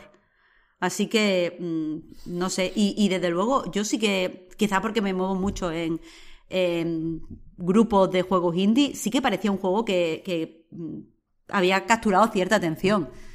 Puede ser, puede ser. ¿eh? Pero por lo que tú dices, Pepe, es por la, por la premisa. La premisa es muy, muy llamativa. Es una, desde luego, enfrentar una historia de mafia, no desde el mafioso que va en traje, sino desde el tío que al final era un granjero, que su conexión con la mafia no lo ha hecho millonario, está bien.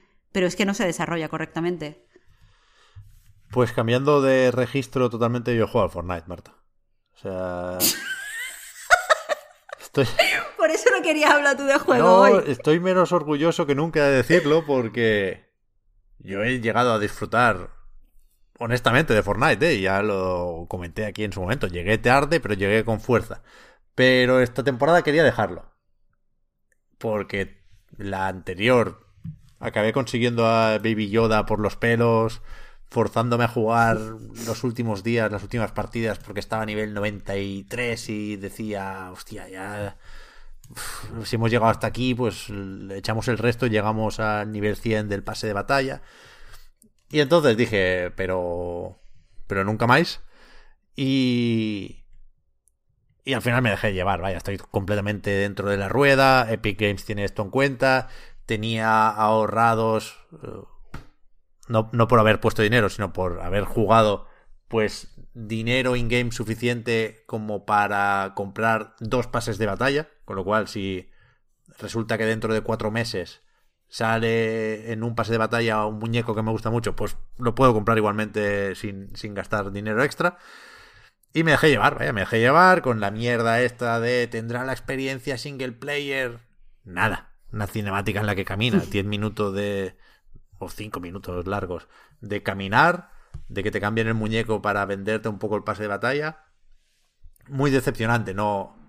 A ver, que está bien dentro de, lo que es el juego como servicio y de la transición entre temporadas, ¿eh? pero veníamos del Galactus y esto fue bastante peor.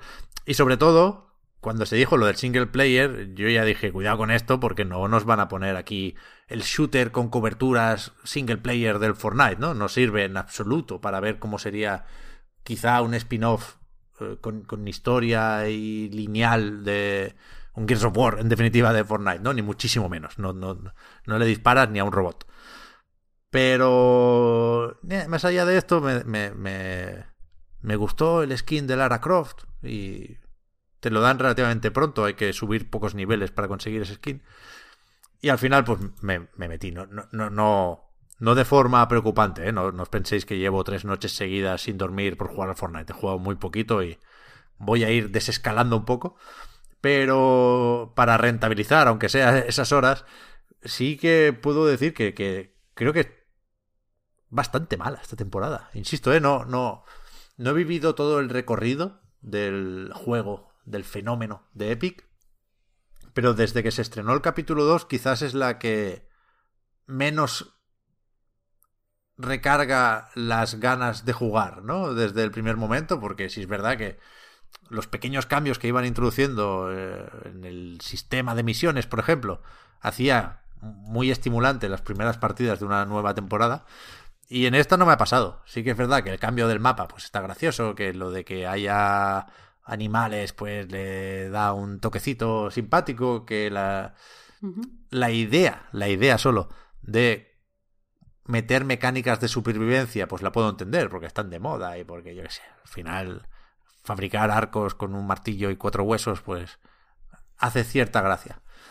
Pero creo que está bastante mal implementado porque las armas rudimentarias son una mierda y tienen muy poca precisión y no es divertido y no no creo luego al final voy a tener que hacer una confesión y eh, reconocer que, que, no he tenido fuerza de voluntad, ¿eh? pero no creo de verdad de la buena que llegue a nivel 100 este pase de batalla. No creo que juegue mucho estos días a Fortnite.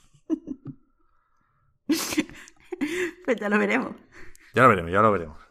Que es que además hay cositas estos días, pues me, puedo poner con el It Takes Two, me puedo poner con el Monster Hunter Rise.